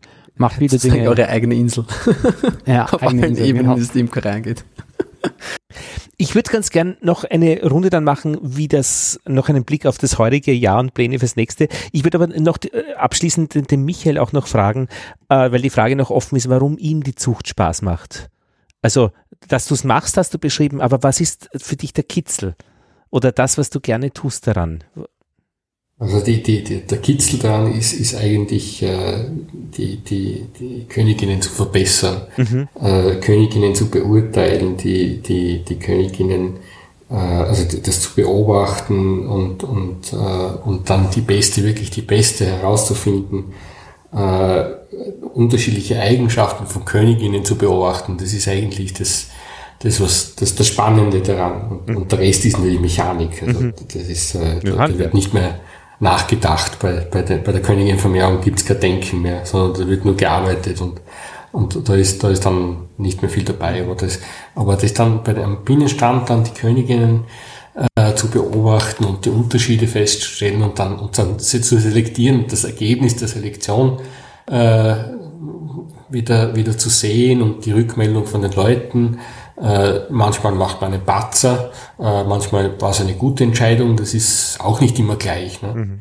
Und das ist eigentlich das, das Schwierige daran. Deswegen sage ich, es ist die Königsdisziplin. Aber ich will damit nicht sagen, dass Honigproduktion nicht, nicht auch gut ist. Also ich, ich kenne ich kenn göttliche äh, Imker, die, die jedes Jahr die goldene Honigfarbe oder den, irgendwelche Preise gewinnen und einfach immer den besten Honig haben. Und das zu machen ist auch schwierig. Also das wirklich gut hinzubekommen ist auch nicht leicht. Und wenn du sagst Königin beobachten, da ist ja manchmal die Königin beobachten, aber eigentlich das ganze Volk beobachten, also Ja, das ja, System. natürlich. Okay. Ja, ja, also wie, wie sich eben das Volk verhält Äh, im Sozialverband und, und äh, äh, das, das ist, ja, das, das ist, ist schwierig, ist schwierig. Das ist eine Herausforderung. Ja, ja, aber da ist dann, mhm, da steckt dann viel drinnen. Das ist alles, ja, also man kann alles gut und schlecht machen. Und auch Honigproduktion ist, oder Honig, guten Honig zu machen, ist auch eine Herausforderung, ist auch eine Herausforderung. was ich irgendwie schön finde, Michael, du beschreibst das, was ja fast jeden zur Imkerei bringt, ist diese, diese romantische Vorstellung des Bienenbeobachtens. Und in dem Moment, wo man mal 40, 50 Völker aufwärts hat, dann hört sich diese Romantik ja ziemlich schnell auf, weil es wird zu einer logistischen Materialschlacht. Und die Zucht bringt einen dann wieder zurück, eigentlich zu den Wurzeln zum, ich darf meine Bienen beobachten, weil das ist ja, ist jetzt ja diese Disziplin, die sozusagen hier, hier entscheidend ist. Und was ich irgendwie auch, ich glaube, es ist auch deswegen eine Königsdisziplin, weil deine Entscheidungen, du, du merkst sie viel später. Bei der Honigproduktion merkst du sie ziemlich bald. Also wenn es dann Blödsinn gemacht hast, dann hast du das spätestens in 40 Tagen weißt, was Sache ist. Und bei den Königinnen, das kann ein Jahr dauern und dann, es tut halt weh. Ja, kann sehr peinlich werden. Was ihr da beschreibt, ist, ich war mit meinem Hund in der Hundeschule, in einer begnadeten Hundeschule, weil diese Frau äh, hat, ähm, da waren Anfänger, Fortgeschrittene gemischt und ich habe gefragt, warum machst du das so gut? Und sie hat gesagt, sie schaut sie jedes Pärchen, Hund, Herrchen oder Hundfrauchen, wenn es kommt, kurz an. Für einen Bruchteil einer Sekunde erfasst sie, wie es diesen Pärchen geht. Und durch ihr, ihre Erfahrung braucht sie nur einen Bruchteil einer Sekunde, aber sie kennt dann die Situation von den Zweien. Und wann dann die äh, praktisch die, die Leute kommen mit ihren Hunden, so in Abständen von einer Minute, und sie erfasst die ganzheitlich praktisch oder von ihrem Gefühl. Und dann arbeitet sie mit diesem Wissen im Hintergrund die kommende Stunde und kann diese verschiedenen Situationen auch wirklich gut be bearbeiten. Und das war ihre Kunst praktisch. Und ich kann mir vorstellen, dass dieses Erfassen und Beobachten eben auch dann so natürlich nach bestimmten Kriterien, aber da ist viel, viel viel Zauber auch drinnen. Da passiert ganz viel Unbewusstes. Also, also der Eindruck eines Bienenvolks auf, auch wenn ich bei fremden Kollegen bin, also bei, bei anderen Kollegen, das ist, das ist, kann man, es ist ganz schwierig, warum man das jetzt besser findet oder nicht. Aber da gibt es immer einen Eindruck. Ja. Wenn ich eine Wabe aus einem Volk ziehe, dann merke ich gleich, okay, was, was ist das für ein Volk? Mit wem habe ich es zu tun? Arbeite ich mit denen gern oder nicht? Da liegt es an so vielen Sachen, wie bewegen die sich, ähm, wie, wie schaut da so ein Brutnest aus? Wo ist da der Honig? Wo ist das Futter? Da gibt es lauter so Sachen, die einfach dann super interessant sind und die unterscheiden sich alle so. Weißt du das erzählst, ich kann mich erinnern, in meinen, äh, in meinen 20ern äh, da ich, hat, hatte ich die Möglichkeit, bei einem von mir sehr geschätzten Imkermeister zu lernen. Und ich weiß noch, dass wenn der das, das Volk aufgemacht und dann schaut er rein, aha, au weg. und ich mach's verreckt, wie macht er das? das gibt's ja nicht. der schaut nur rein und weiß, was los ist. Mhm. Und, und dann irgendwann haben wir halt gemerkt, hm, äh, schön langsam, schön langsam begreife begreif ich's auch. Und, und das war, das war eigentlich so der Moment, wo ich mir dann gedacht habe, ja, und ab jetzt macht es eigentlich Sinn, wenn ich was lerne. Ab jetzt habe ich das Tier so, so verstanden und ab jetzt hat es eigentlich Sinn, dass ich die ganze Literatur verschlinge über Bienen, weil, weil vorher habe ich es zwar gelesen, aber ich habe es nicht verstanden. Mhm. Und, und äh, die Herausforderung war eigentlich, das Bienenvolk zu verstehen. So wie du erzählt hast mit, den, mit der Dame, mit, dem, mit den Hunden. Ne? Das äh, und das in Sekundenschnelle sagen kannst, was ist da los. Ne? Das war das, war, was mich irrsinnig geärgert hat und, und wo ich dann äh, auch irgendwo draufgekommen bin. Äh, und bei dieser Analyse, also ich, ich würde das nicht Zauberei nennen, also ich bin über wissenschaftliche Ausbildung, ich sehe das immer sehr rational, aber... Na, also Zauber ist nicht Zauberei. Ja, ja. Na, aber ich, ich, ich sehe es nicht so emotional für mich, ich bin dafür ausgebildet worden. Ne? Okay. Also ich bin zum Beobachten und zum Analysieren ausgebildet worden und für mich ist das eine, eine Weiterführung äh, meiner leider nicht, äh, äh, nicht funktionierenden wissenschaftlichen Karriere. Äh, aber, aber das war so, äh, das war das, was ich gelernt habe. Ein anderer ist ein Tischler und hat das Tischlern gelernt und der wird immer mit Holz arbeiten. Und, und ich, ich mache halt die, die, die, diese Analyse, das ist für mich die Arbeit. Ne? Also es ist nicht, nicht so sehr ausgebildet worden bei, bei Lehrmeistern oder selbst? Naja, die wissenschaftliche Ausbildung, da lernst du beobachten und analysieren. Ne? Das ist, was im Endeffekt lernst. Und das ist, was ich weiterhin mache mit den Bienen. Also die sind jetzt das Opfer. Aber Äh, also deswegen ist es für mich nicht gar nicht so ein Zauber, sondern es ist einfach nur die, die Weiterführung meines eigentlich ursprünglich gelernten Berufs. Natürlich hat es gewissen Zauber natürlich auch, aber also ich sehe das ganz rational. Für mich ist das Arbeit. Kleine Frage, die habe ich nämlich noch da mir notiert, die ich, die ich die Michael nochmal fragen wollte, weil es immer wieder Diskussion aufkommt und soweit ich und ich möchte es einfach für in Zukunft auch meinen Schülern klar weitergeben. Ähm, wie siehst du das, wenn ich tolle Bienenvölker habe, ja, und ich weiß auch, dass eine gute Genetik bei mir am Bienenstand und ähm, ich weiß, dass das einfach nur aus meiner imkerlichen Tätigkeiten habe ich vielleicht einen Fehler gemacht und ich habe jetzt da bei den guten Völkern Schwarmzellen. Was spricht eigentlich dagegen, dass ich die für eine Vermehrung verwende?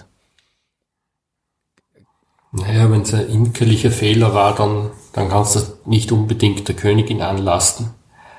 Aber, aber Schon, also oder? ich, ich habe ich hab äh, Einzuchtbriefköniginnen am Stand äh, und, und mhm. äh, natürlich passiert es ja auch ab und zu, dass die Schwarmzellen ansetzen. Und eine wirklich gute Reinzuchtkönigin, die, die schwarmträge ist, da, da reißt die Zelle aus und das ist vorbei. Äh, und, äh, und also da gibt es schon unterschiedliche Abstufungen. Ähm, und de dementsprechend bewerten wir die auch. Also wenn die eine Schwarmzelle, das gibt ja die Bewertung, ne, äh, Schwarmzelle angesetzt. Äh, und, und die nächste Bewertung ist Eingriff getätigt. Das wäre die nächste Stufe. Und, und es gibt tatsächlich Königinnen, wenn das, was du die, die rausreißt, dann ist weg. Ne?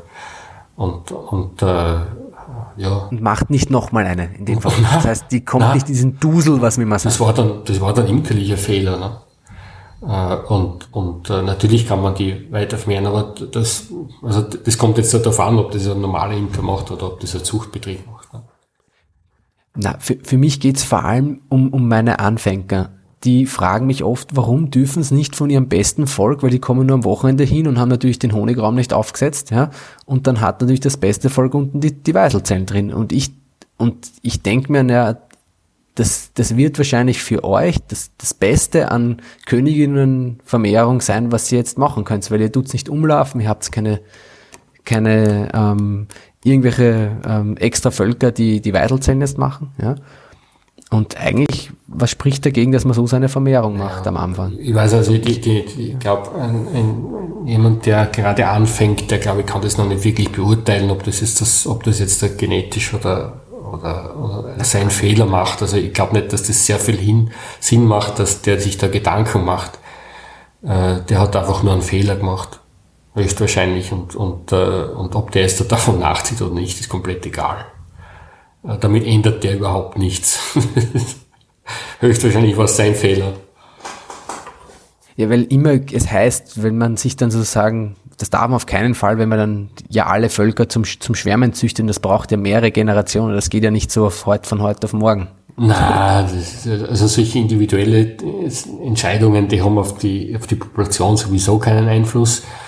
Äh, und, und gerade wenn man am Anfang ist, hat man den Schwarmgriff ja überhaupt nicht in, in, in der Hand. Also die, die tun ja nur mal, was sie wollen.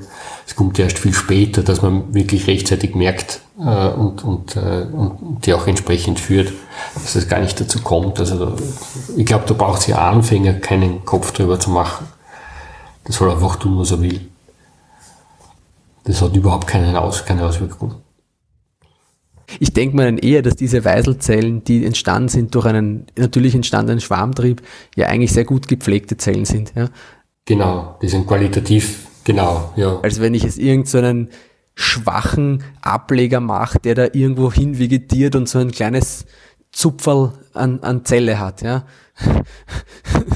Wo ich mir denke, na super, da tut man niemandem was Gutes. Da gab es ja die, die, die, die Methode für das Bogenschnitz, wo man, wo man einfach bei einer Brutwabe unten einfach einen, also einen bogenförmigen Schnitt gemacht hat und dann haben die äh, praktisch so schöne Nachschaffungszellen angesetzt, äh, wo dann entsprechend die, die Qualität da wahrscheinlich ja besser ist. Äh, und, und so eine Schwarmzelle, ja, die ist sicher gut gepflegt, ja. kann, man, kann man sicher verwenden. Ich glaube, also, also die ich, Qualität, die wahrscheinlich bei dem rauskommt, ist besser als bei so einem Zwei-Waben-Ableger mit, mit einer Handvoll Bienen ja, und mit schlechter Nahrungsversorgung. Wahrscheinlich. Also ich glaube, vom Anfang ist es komplett egal, was der macht. Der macht es ohnehin falsch. Ja, du sprichst von mir gerade, Michael. Wenn ich jetzt mit meinen acht Völkern da so da sitze im Schwarzenberggarten, da ist ja überall eine Königin drinnen. Manchmal kommt mir ein Volk komisch vor. Und dann sage ich, okay, umweiseln, ähm, ich rufe den Marian an, rechtzeitig vorher, ja. Äh, was ist rechtzeitig vorher, Marian? Was hättest gern eigentlich äh, im Ide einige Wochen? Das, das, ist immer eine Frage, was du hättest. Wenn du Glück hast, gibt es eh schnell was und wenn du Pech hast, musst du warten. Okay, okay. So. Und wenn du planen willst, dann immer Natürlich. früher als später. Aber praktisch, also. was ist so für, für meine acht, acht Völkergeschichte, die eigentlich alle eine Königin haben? Wie's, und ich bin, glaube ich, nicht der Zuchttyp. Also ich kann vielleicht Volk ein bisschen erkennen, äh, das stichig ist, ja, oder vielleicht ähm, ja, im Ansatz irgendwo komisch. Wie soll ich arbeiten, was Königinnen betrifft? Alle zwei Jahre alle umweiseln oder alle vier oder ja, jedes Jahr?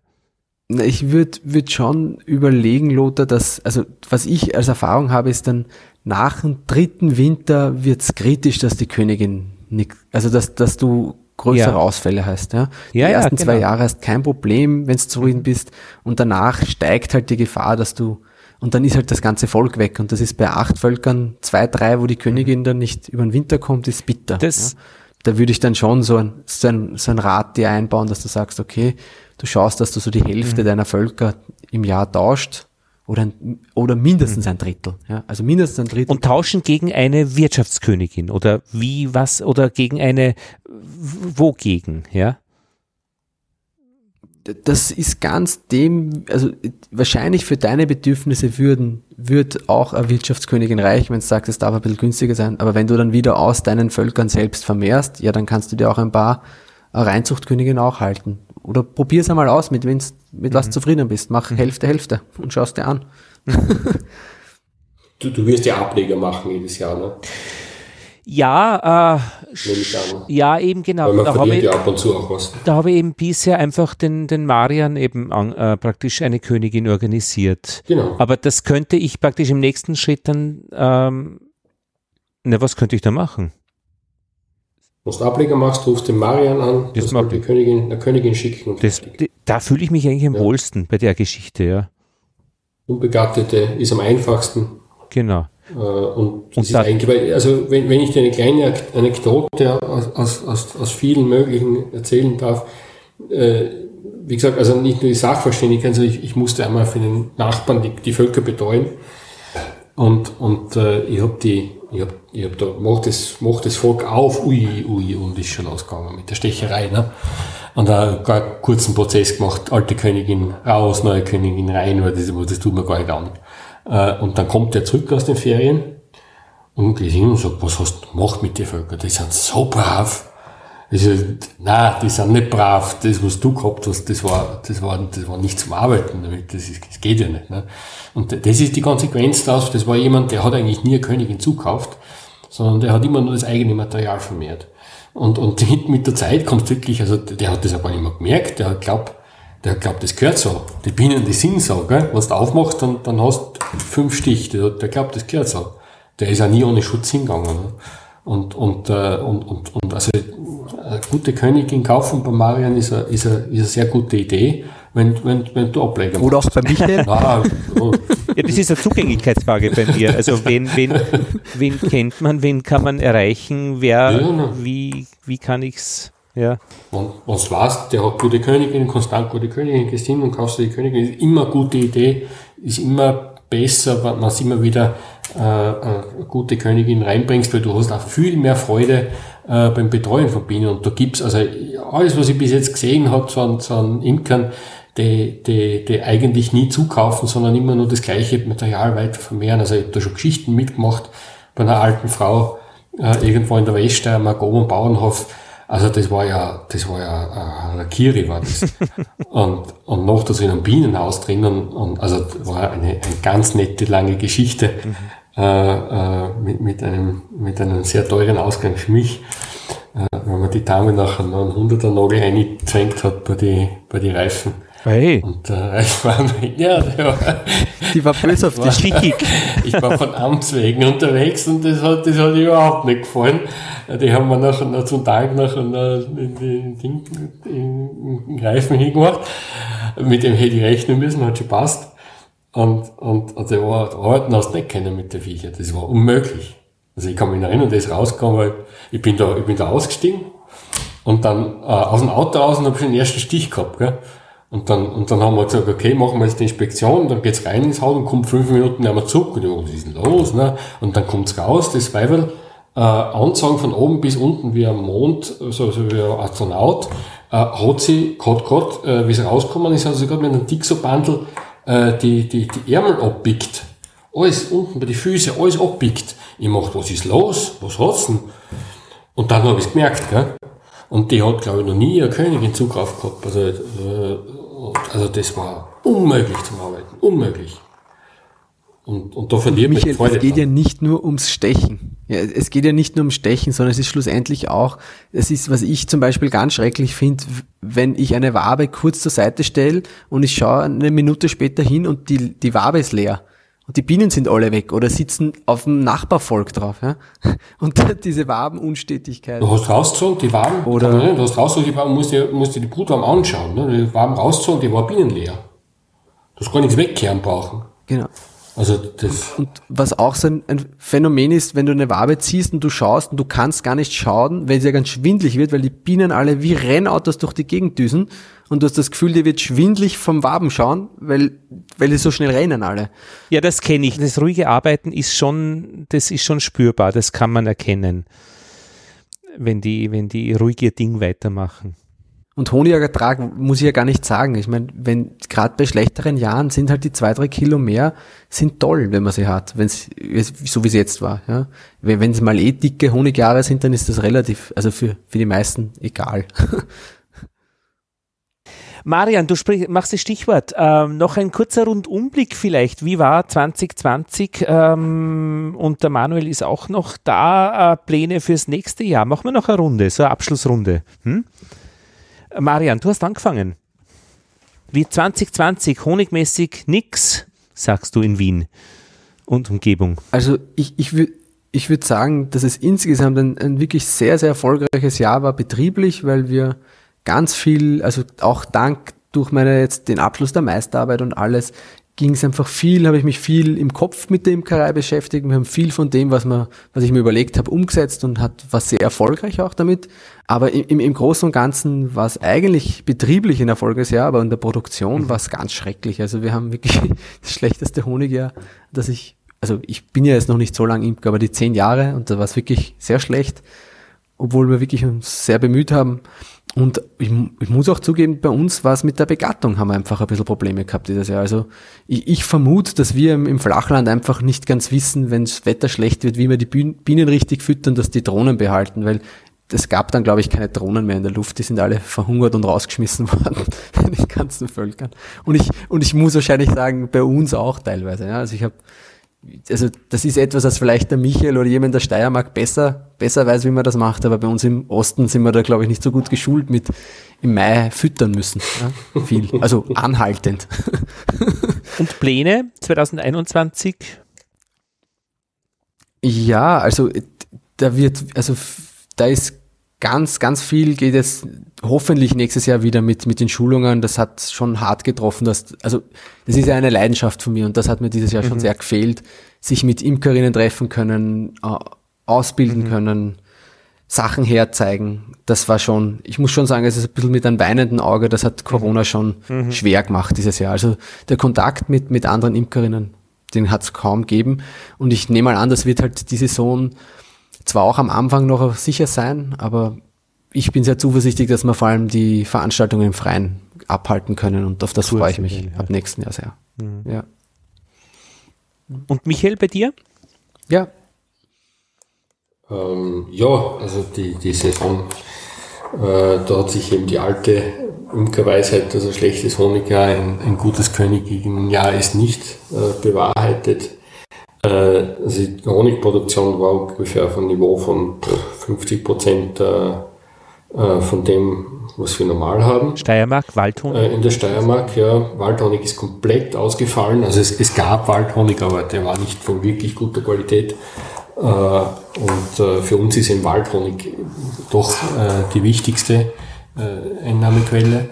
Äh, und die ist heuer eben weggebrochen. Es ist, äh, es ist äh, punktuell war es nicht schlecht, muss man sagen. Also manche, an manchen Standorten äh, sehr gut äh, oder durchschnittlich und, und die Waldstandorte waren heuer eine Katastrophe. Äh, und äh, bei der Königinnenvermehrung hat es eben das Problem gegeben, dass wir einen Schlechtwettereinbruch hatten, dann im Ende Mai und vom Juni, der sehr lang angedauert hat und äh, wir hatten da auch Überschwemmungen und, und äh, äh, es war extrem kalt, also auf der Belegstelle hat es mit der, mit der Begattung nicht wirklich hingehaut. Äh, da sind die ersten Serien, die, die eigentlich die besten, also die Juni-Serien dann, die, die späte Juni, Anfang Juni-Serien sind dann ausgefallen. Ausgefallen nicht, aber, aber äh, nicht ganz, aber, aber sind die Bestellungen da, die müssen ausgeliefert werden und dann wird schwierig. Also da muss man die Leute dann eben vertrösten. Das ist dann nicht angenehm, aber ich, ich kann es auch nicht ändern. Und dann, so wie der Mario noch sagt, es ist dann auch relativ schnell äh, wieder kühl, eigentlich relativ kühl geworden. Äh, und, und dadurch ist die Saison nicht wirklich, also es ist nicht so gewesen, dass die Saison dafür etwas länger gedauert hätte, sondern es war dann auch recht bald wieder aus. Und das war heuer. Die war so kurz, gell? Eigentlich. Aber es ist, es ist jedes Jahr eine Herausforderung und heuer war es das ganz besonders. Aber, aber ich habe noch nie so viel Königinnen produziert wie heuer. Also das, das muss ich auch, also so, das fiskalen Gründen möchte ich das nicht verlautbaren, aber aber, aber es war, ich habe noch nie so viel äh, produziert wie heuer. Und die sind auch alle weggegangen. Also ist nichts übergeblieben. Und, und ja, also ist sehr durchwachsen. Ne? Und 2021 irgendwas geplant? Äh, also, äh, wie immer, besser werden. Nicht, nicht mehr die gleichen Fehler vom letzten Jahr. das ist doch ein Andere Fehler. Wäre nett. Oder ganz frühere Fehler noch einmal machen. Nein, nein. Naja, man, man sieht ja in der Saison, was man falsch gemacht, was kann man verbessern. Es ist immer etwas zu verbessern. Und, und äh, auch heuer, also wieder gesehen, wo man nachschärfen kann. Äh, Thema ist immer die Königinnenqualität. Wie, wie macht man noch bessere Königinnen? Mhm. Äh, wie, wie schaut man, dass die Bedingungen passen? äh, wie ist man noch effizienter, weil es ist ja auch eine Zeitfrage. Ne? Mhm. Äh, wie, wie, wie kann man das äh, noch effizienter gestalten? Das ist jetzt ja ein Thema eigentlich. Da, da wird einem nicht langweilig. Und was ist da der große Trend jetzt bei Königinnen eigentlich? Also äh, ist äh, Putztrieb oder in zehn Jahren, also der, der, der große, der Zehn-Jahresplan? Also Varroatoleranz ist zurzeit, also ich glaube, man kann kein vernünftiges Zuchtprogramm mehr betreiben, äh, ohne dass man nicht äh, äh, das Merkmal Varroatoleranz im Programm hätte. Äh, Ob es jetzt mathematisch dann zu wahnsinnig äh, möglich ist, dass man wahnsinnige Zuchtfortschritte erreicht, sei dahingestellt. Mhm. Äh, aber es ist, es ist, äh, es ist natürlich ein, ein für, für, für, die, für die Zucht ist es ein ganz wichtiges Thema. Äh, und, und da schauen wir eben, dass man dieses Merkmal so gut genau qualitativ mhm. hochwertig wie möglich, dass wir das auch bewerten können. Das ist schwierig. Das ist ein Organisationsproblem ein technisches Problem. Mhm. Da versuchen wir eben im Rahmen des Zuchtverbandes da in Hilfestellungen äh, des Dachverbandes den Zuchtverbänden die Hilfestellungen zu geben. Äh, das ist ganz wichtig. Weil es ein neues Kriterium ist. Es ist eigentlich kein neues Kriterium, weil das haben sie Anfang der 2000er Jahre haben schon ein Programm gehabt. Äh, und es gibt auch in Deutschland die, die AG Toleranzzucht, die gibt's ja auch schon viel länger. Also Toleranz, Varroa-Toleranzzucht ist, ist schon lange ein Thema. Äh, aber es ist eben die, die Merkmalsbewertung ist, ist, äh, da muss man immer schauen, dass man besser wird und qualitativ besser, bessere Daten äh, misst. Mhm erstellt. Das ist, ist schwierig, ist nicht einfach. Das ist, äh, wir haben mittlerweile so ein Gerät, das in der Lage ist, äh, ein mobiles Gerät, das in der Lage ist, die Diagnose äh, automatisiert durchzuführen, Aha. also mit Hilfe von künstlicher Intelligenz. Mhm. Äh, und das Ding ist schon sehr genau. Mhm. Also da, da kommt man als Mensch nicht mehr mit. Das war so die, die, die letzte Innovation, die wir da reinbracht haben ins System.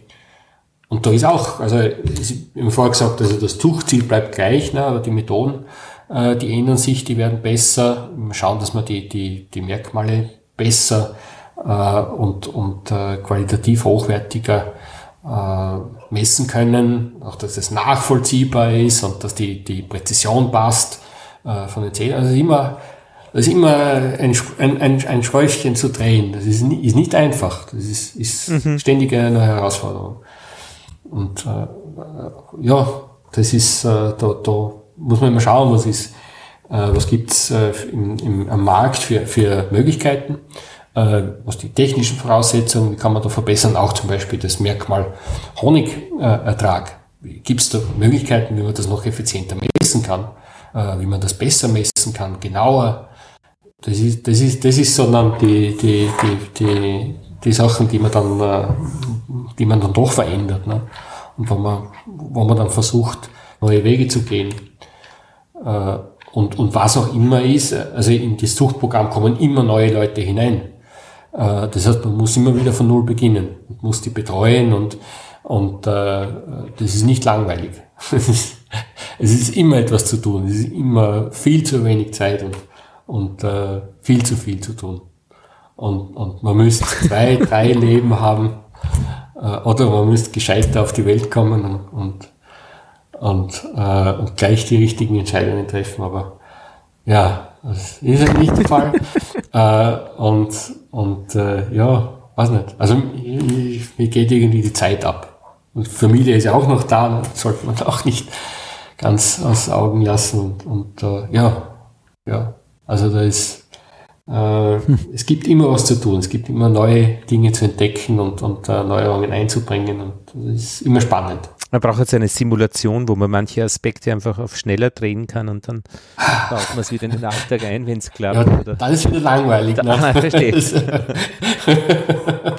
Na, es hat schon noch was mit Musik Michael zu tun. will ja was zu tun haben und eine Herausforderung gleichzeitig. Ja. Nein, es ist immer, man, arbeitet ja auch mit Menschen. Ne? Es ja, ist ja, immer klar. auch menschlich dann natürlich eine Herausforderung und, und äh, nein, es es ist spannend, sehr spannende Tätigkeit. Es hat ja schon ein bisschen was mit Musik zu tun, vom, vom Gefühl her.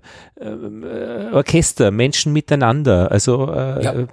Plan, genau. hören, Zwischentöne, auffassen. Äh, hingreifen, äh, gestalten, äh, ausführen, also nachschlagen. Motivieren, motivieren die Motivieren, Leute. ja. ja. Ja, ganz wichtig, dass, dass sie bei der Stange bleiben, dass sie, dass man die Wertschätzung, die sie verdienen, auch, auch entgegenbringt. Das ist, kommt manchmal auch zu kurz. Ja, ja, genau. Aus, mhm. mhm. du, du sagst das, Michael. Ich glaube nämlich, das ist, das ist so, so, ein, so ein großer Ding, dass, dass eigentlich diese ganz, ganz große Arbeit, die in der Zucht passiert, dass da oft die Wertschätzung und die Anerkennung dafür dann fehlt. Ja. Weil, weil halt die Gruppe von den 200 Leuten mhm. in sich mhm. ist ja nett, aber da gewinnen halt nur die, ein paar den, wir haben die beste Königin und der Rest ist trotzdem extrem wichtig, weil wenn die alle aufhören würden und nur die zehn Besten überbleiben, dann ist das Zuchtprogramm tot. Das müssen ja alle weiter. Ja, jetzt kommt ja der Marion dazu und dann. dann. Ja, ja. Manuel, also es wird, es wird passieren. Oder der Manuel kommt dazu. Oder der Manuel. Es ist technisch ist möglich. Also, Bist du noch da, Manuel? Ja, das ist noch, genau. Entschuldige, Michael, ja? Wäre durchaus möglich. Wir haben, wir haben jemanden aus der Tschechei dabei und, und beim Lieferzuchtprogramm äh, arbeitet jemand aus Deutschland mit. Also es ist, muss, Zuchtpopulation kann auch, an der Zuchtpopulation kann auch jemand mitarbeiten, der zum Beispiel in Norwegen Ich bin auch da, ja. Das ist technisch möglich. Manuel, äh, Rückblick 2020, Vorblick 21 aus deiner Sicht in Bergen? Ja, 2020 ging relativ spät los, also noch später als normalerweise. Ich weiß nicht, wann es in, in Österreich oder in Wien normalerweise anfängt mit der Saison. Ähm, bei uns ist das normalerweise so, ja, Mitte, Ende April, würde ich sagen, dass man wieder anfängt, regelmäßig in die Bienenvölker zu gucken. Ähm, dies Jahr war der Winter aber relativ lange. Das heißt, wir hatten bis Mitte Mai eigentlich noch Frostnächte. Das heißt, die haben eigentlich nicht vor Mitte Mai angefangen, ähm, also es war im, im April, hat man ein paar gute Tage rund o Ostern, wo dann die, die Weide rausgekommen ist. Da konnten sie dann ein bisschen nachtanken. Ähm, dann war aber gut zwei Wochen kein, kein Flugwetter, die ersten zwei Maiwochen, ähm, bevor es dann wieder ein bisschen wärmer geworden ist. Und dann ging es erst richtig los. Ähm, hatte aber den Vorteil oder Nachteil, dass dann wirklich alles auf einmal geblüht hat. Normalerweise kommt es so alles schön nacheinander, aber dann war Kastanie, die Obstbäume, ähm, Löwenzahn, der Ahorn, äh, ging dann alles gleichzeitig los und dann ist auch relativ viel Honig auf einmal reingekommen. Ähm, aber trotzdem, die, ich hatte noch nie die Honigkisten so spät drauf wie dieses Jahr. Also die kamen Anfang Juni, habe ich die erste Kiste aufgesetzt. Ähm, die haben sie dann auch im Laufe vom Juni gut voll gemacht. Also wir hatten super Wetter im Juni.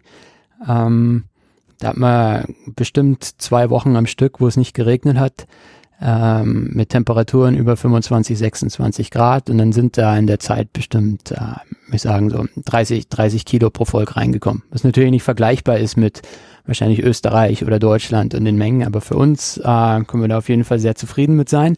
Ach Manuel, ich hätte mich gefreut über die, die Menge, die du gerade genannt hast. Über 30 Kilo, ja. Wir müssen halt immer um den Regen rumarbeiten und ähm, man weiß nie, was kommt. Schauen wir mal, was nächstes Jahr passiert. Den, den Juli hat's komplett mhm. weggeregnet bei uns. Also ich, ich freue mich immer auf den Juli, weil ich immer, ich bin in der Stadt, äh, ich hätte gern den Lindenhonig, ähm, aber da kam dies überhaupt nichts bei rum. Also es waren eigentlich den ganzen Juli über 14 Grad und entweder bewölkt oder Regen. Und selbst wenn die Sonne geschienen hat, war es nicht warm genug, dass wirklich Nektar geflossen ist. Ähm, und dann hatte ich die Saison eigentlich schon abgeschlossen, habe schon die ganzen äh, Honigzagen vom, vom Dach getragen, runter in den Keller und dann kam im August aber nochmal zwei Wochen mit äh, Temperaturrekord für Bergen. Also die letzten Jahre war jedes Jahr ein neuer Temperaturrekord. Da waren es dann 33 Grad Ende Juli, Anfang August und dann kam der Heidehonig rein. Die, die meisten Imker hier wandern für die Heide extra auf die Inseln raus. Ähm, das ist eine relativ karge Landschaft und da gibt's nur dieses Heidegestrüpp. Äh, und in der Stadt haben wir es normalerweise nicht so viel, aber dieses Jahr kam der Heidehonig bis in die Stadt rein, von den Bergen ums Zentrum außenrum. Also ich, ich weiß nicht, ob ihr schon mal mit Heidehonig gearbeitet habt, aber ich, ich versuche das normalerweise zu vermeiden, weil das Zeug, ähm, das ist so Geleeartig. Das heißt, es kommt nicht aus den Tafeln raus, wenn man es schleudert. Man braucht da so ein extra Honiglösner, ist so eine extra Maschine dazu mit so ganz vielen Stiften. Man muss im Prinzip jede Zelle einzeln anstippen, ähm, damit dieser Honig tatsächlich auch rauskommt. Äh, wenn man ihn erstmal draußen hat, dann geht er nicht durch Sieb, der sitzt einfach drin, weil es immer noch so Geleeartige Klumpen sind. Das heißt, für den Honig, also es ist ein super Honig, äh, schmeckt gut, es ist intensiv im Geschmack, aber ich brauche viermal so lange Zeit, um den äh, ins Glas zu kriegen. Ähm, und dieses Jahr konnte ich es nicht vermeiden, da kam der Honig zu mir, obwohl ich nicht gewandert bin.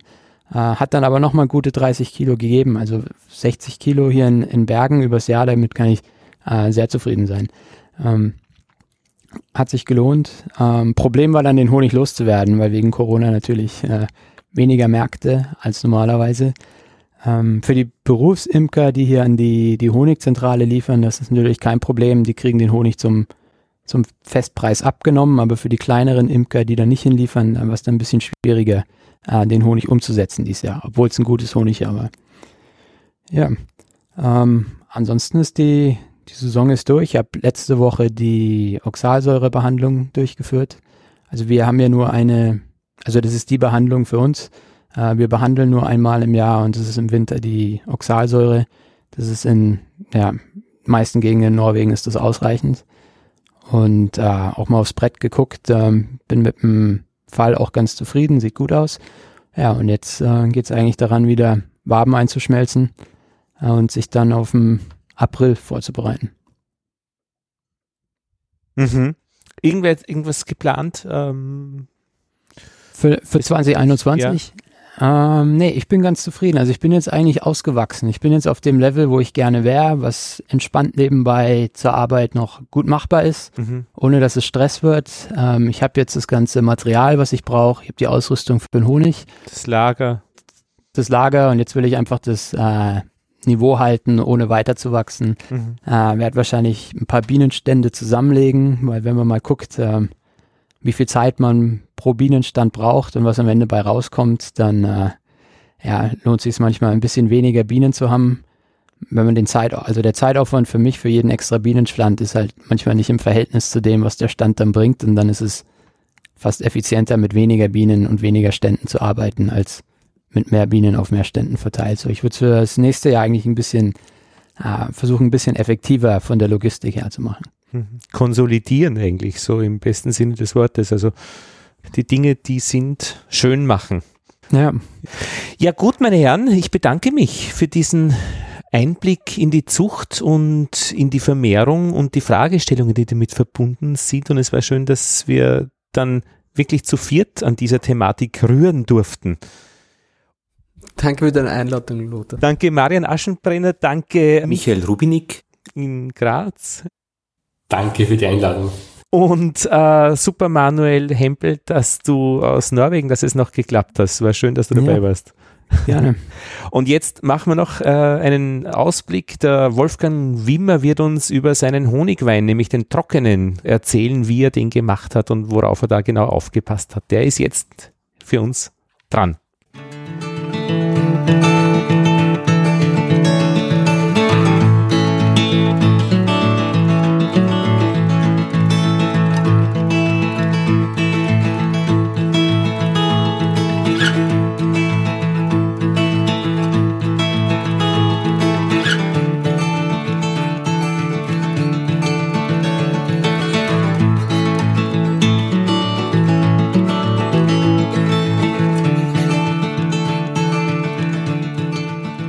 Wolfgang, wie stelle ich dich Also, vor? ich schlage vor, wir gehen jetzt in den Weinkeller. akustisch oder? Ah, Ach so, vom Hintergrund her. Bist du deppert, der Meister aller Flaschen. Es schaut schon sehr gut aus. Du hast da hinter den Flaschen ein Licht, das leuchtet also durch die Flaschen durch. Gelb, Ja. hellgrün, ja. großartig. Wie stelle ich dich vor? Als Erfinder des Varroa-Controllers? Du s- verziehst So. das Gesicht leicht als Meister Ah. des Honigweins oder beides? Ja, nee, Oder- schau, ich meine, wenn ich den, in den nationalen Wettbewerb gewinne, weiß ich nicht, kann man das ja schon sagen. Oder? Äh, d- Sprichst du in der Zukunft, in der Hoffnung, dass du den nationalen Wettbewerb Nein, ich spreche, dass ich 2017 äh, die goldene Honigwabe für meinen Honigwein gewonnen habe. gratuliere? Aber nicht eine Goldmedaille, sondern den ganzen Wettbewerb. Was heißt den ganzen Wettbewerb? Alle, Ja, alle schau, es, gibt ja, es, gibt ja, es gibt ja den Gesamtsieger und dann gibt es viele, viele Goldmedaillen. Ja. ne? Und Silber und Bronze und bla. Und ich habe eben den Gesamtsieg gemacht für den trockenen Honigwein 2017. Ich, ich kann die Tragweite noch nicht ermessen. Also, ich meine, ich kann deinen Honigwein ermessen, weil ich ihn getrunken habe, eine Flasche. Ja. Großartig, wirklich. Ja. Nichts Süßes, nicht irgendwie, wo man sagt, das ist jetzt echt so, ein- so ein süßes Zeug, sondern das ist guter, trockener Wein, Honigwein. Ja? Ja. wo man ein bisschen nachdenken muss, woher kommt es eigentlich? Am Etikett, das übrigens sehr schön gestaltet ist im Jahr 2020, sehe ich auch noch irgendwas mit einer Beere drauf, Aronia, kann das sein? Ja, ja. Da, Aber- aber, das könnt ihr dann schon, schon erzählen, sozusagen. Ja, ne? bitte, ich, Schau, wenn ich da jetzt den Bildschirm teile und dann da diese Geschichte. die Hörer sehen ja nichts, weißt, das ist ja die ja, Geschichte, ja, wenn du den ich jetzt, Bildschirm nur dass teilst. du es glaubst. Da, bitte, goldene Also. Da sehen wir einen Jugendlichen, der, hast sich kaum verändert, ähm, Wolfgang Wiemer 2017, äh, mit einer Urkunde, hat alles abgeräumt, steht drauf. Ja, so ist es, ja. ja. Aber was, was ist der Unterschied zwischen Gesamtsieger und Gold? Ja, schau, es gibt viele, also kannst du nicht nur, du kannst ja nicht, die haben 10.000 Honigproben, du kannst ja nicht nur eine Goldmedaille, das ist ja ein Marketinginstrument. Das heißt, es gibt viele Goldmedaillen, noch mehr Silber und Bronze, ja. Ah, aber okay. es gibt in jeder Kategorie, in der Kategorie trockener Honigwein, einen Gesamtsieger und das war in 2017 ich. Ja. Verstehe. So, jetzt hast du diese, diese Sache. Und Das ist die, die Konkurrenz. Ne? Das ist im Landesmuseum in Baden-Württemberg. Das waren die keltischen Funde. Mhm. Und der war die Grabbeigabe in 500 Liter Honigfass. Mhm. Honigweinfass, pardon, natürlich. was hast denn du im Hintergrund in deinem Keller? Wie viel Liter? Oder sagt man das nicht? 2000 Flaschen. Okay, was auch immer das ergibt. Das ist weniger, ein bisschen weniger wie 2000 Liter. Na, also mit 0, hier sagen wir 500 Liter. Also, Wie viel Honig brauchst du für diese 2000 Flaschen? Ja, das erzähle ich da jetzt alles, ne? Ja, das ist klar. Ja, das ist ungefähr ein Drittel ist Honig. Ja, wenn du jetzt einen Liter, füllt man natürlich nicht in Liter ab, aber äh, wenn du einen Liter jetzt hättest, ja, dann ist da 0,3 Kilo Honig drinnen. Alles klar. Ja, also das hat schon auch einen, einen äh, sehr hohen Materialwert. Ja. Ja? Verstehe. Und wenn, wenn, man muss dann einen Kilopreis Honig nehmen, sagen wir mal 18 Euro, das heißt, äh, okay, 15 äh, Euro, wären einmal 5 Euro Materialwert äh, Honig, der in dieser Flasche steckt. Also das muss ich schon einmal ja, mindestens ja, ja, kosten. Moment, ja, okay, einverstanden, ja, Materialwert, ja. Mhm. Okay. Mhm, genau, ja. Und, und eben, äh, meine, meine Vorstellung ist, Mhm. Dieses alte Kulturgut, ja, du siehst ja da jetzt diesen, diesen Honig, äh, dieses Bronzefass, ja, ja. in den Hügelgräbern in den keltischen in Deutschland ausgegraben wurde, ja, äh, dass diese, dieses alte Kulturgut Honigwein, ja, ich sage da bewusst nicht Met dazu, weil Met ist für mich immer so assoziiert mit so einer süßen, mhm. Plörre oder so, wenn ich einmal auf Deutsch sagen darf. Ja. Und weißt du, diese, diese Süße, ja, mhm. die, die erschlägt ja alles. Ja, ja. ja. Süß kann ja bald werden, ja, weil mit süß kannst du ja jeden Fehler kaschieren. Ja. Mhm. Aber wenn du hier einen schönen, wie man sagt, trockenen äh, Honigwein machst, ja, der nicht so süß ist, dann musst du äh, verschiedene Dinge äh, komplett im Griff haben. Ja. Was sind das für Dinge? Naja, das sind drei Dinge. Du brauchst die besten Rohstoffe. Ja, zu sagen, ja, wie jetzt? Da haben wir noch einen Honig und dieser Honig, na, ich weiß nicht und so, ja, der Wassergehalt ist ohnehin zu hoch. Ich, ich, ich, ich glaube, ich vergehre den. Vielleicht gärt er schon ein bisschen. Also so oder HMF-Wert hoch oder ja, so. So fangen wir gar nicht an. Ja, also so, das Beste beste Rohstoffe. Ja? Du, also, blöde Frage, Wolfgang. Was mache ich mit einem schlechten Honig? Wegschmeißen wäre ja auch nicht. Äh, kann ich da auch irgendwas machen noch? Das äh, entzieht sich meiner Kenntnis. Okay, wir, sprechen. wir, wir, sprechen von der Verarbeitung bester, bester Alles klar. Das ist sozusagen Punkt eins. Ja, ne? Alles klar. Und, und Punkt zwei sind natürlich die optimalen Prozessbedingungen. Ja, ja klar. Okay. Der Prozess der Vergärung ist ja ein komplexer. Wir reden da von Hefevergärung. Das sind Hefebakterien oder Hefepilze. Was ist das? Pilze oder Bakterien? Ja, ist ein, nein, nein, nein. Ist ein, ist ein Hefe, ist ein, ist ein, ein Mikrobe. Ja?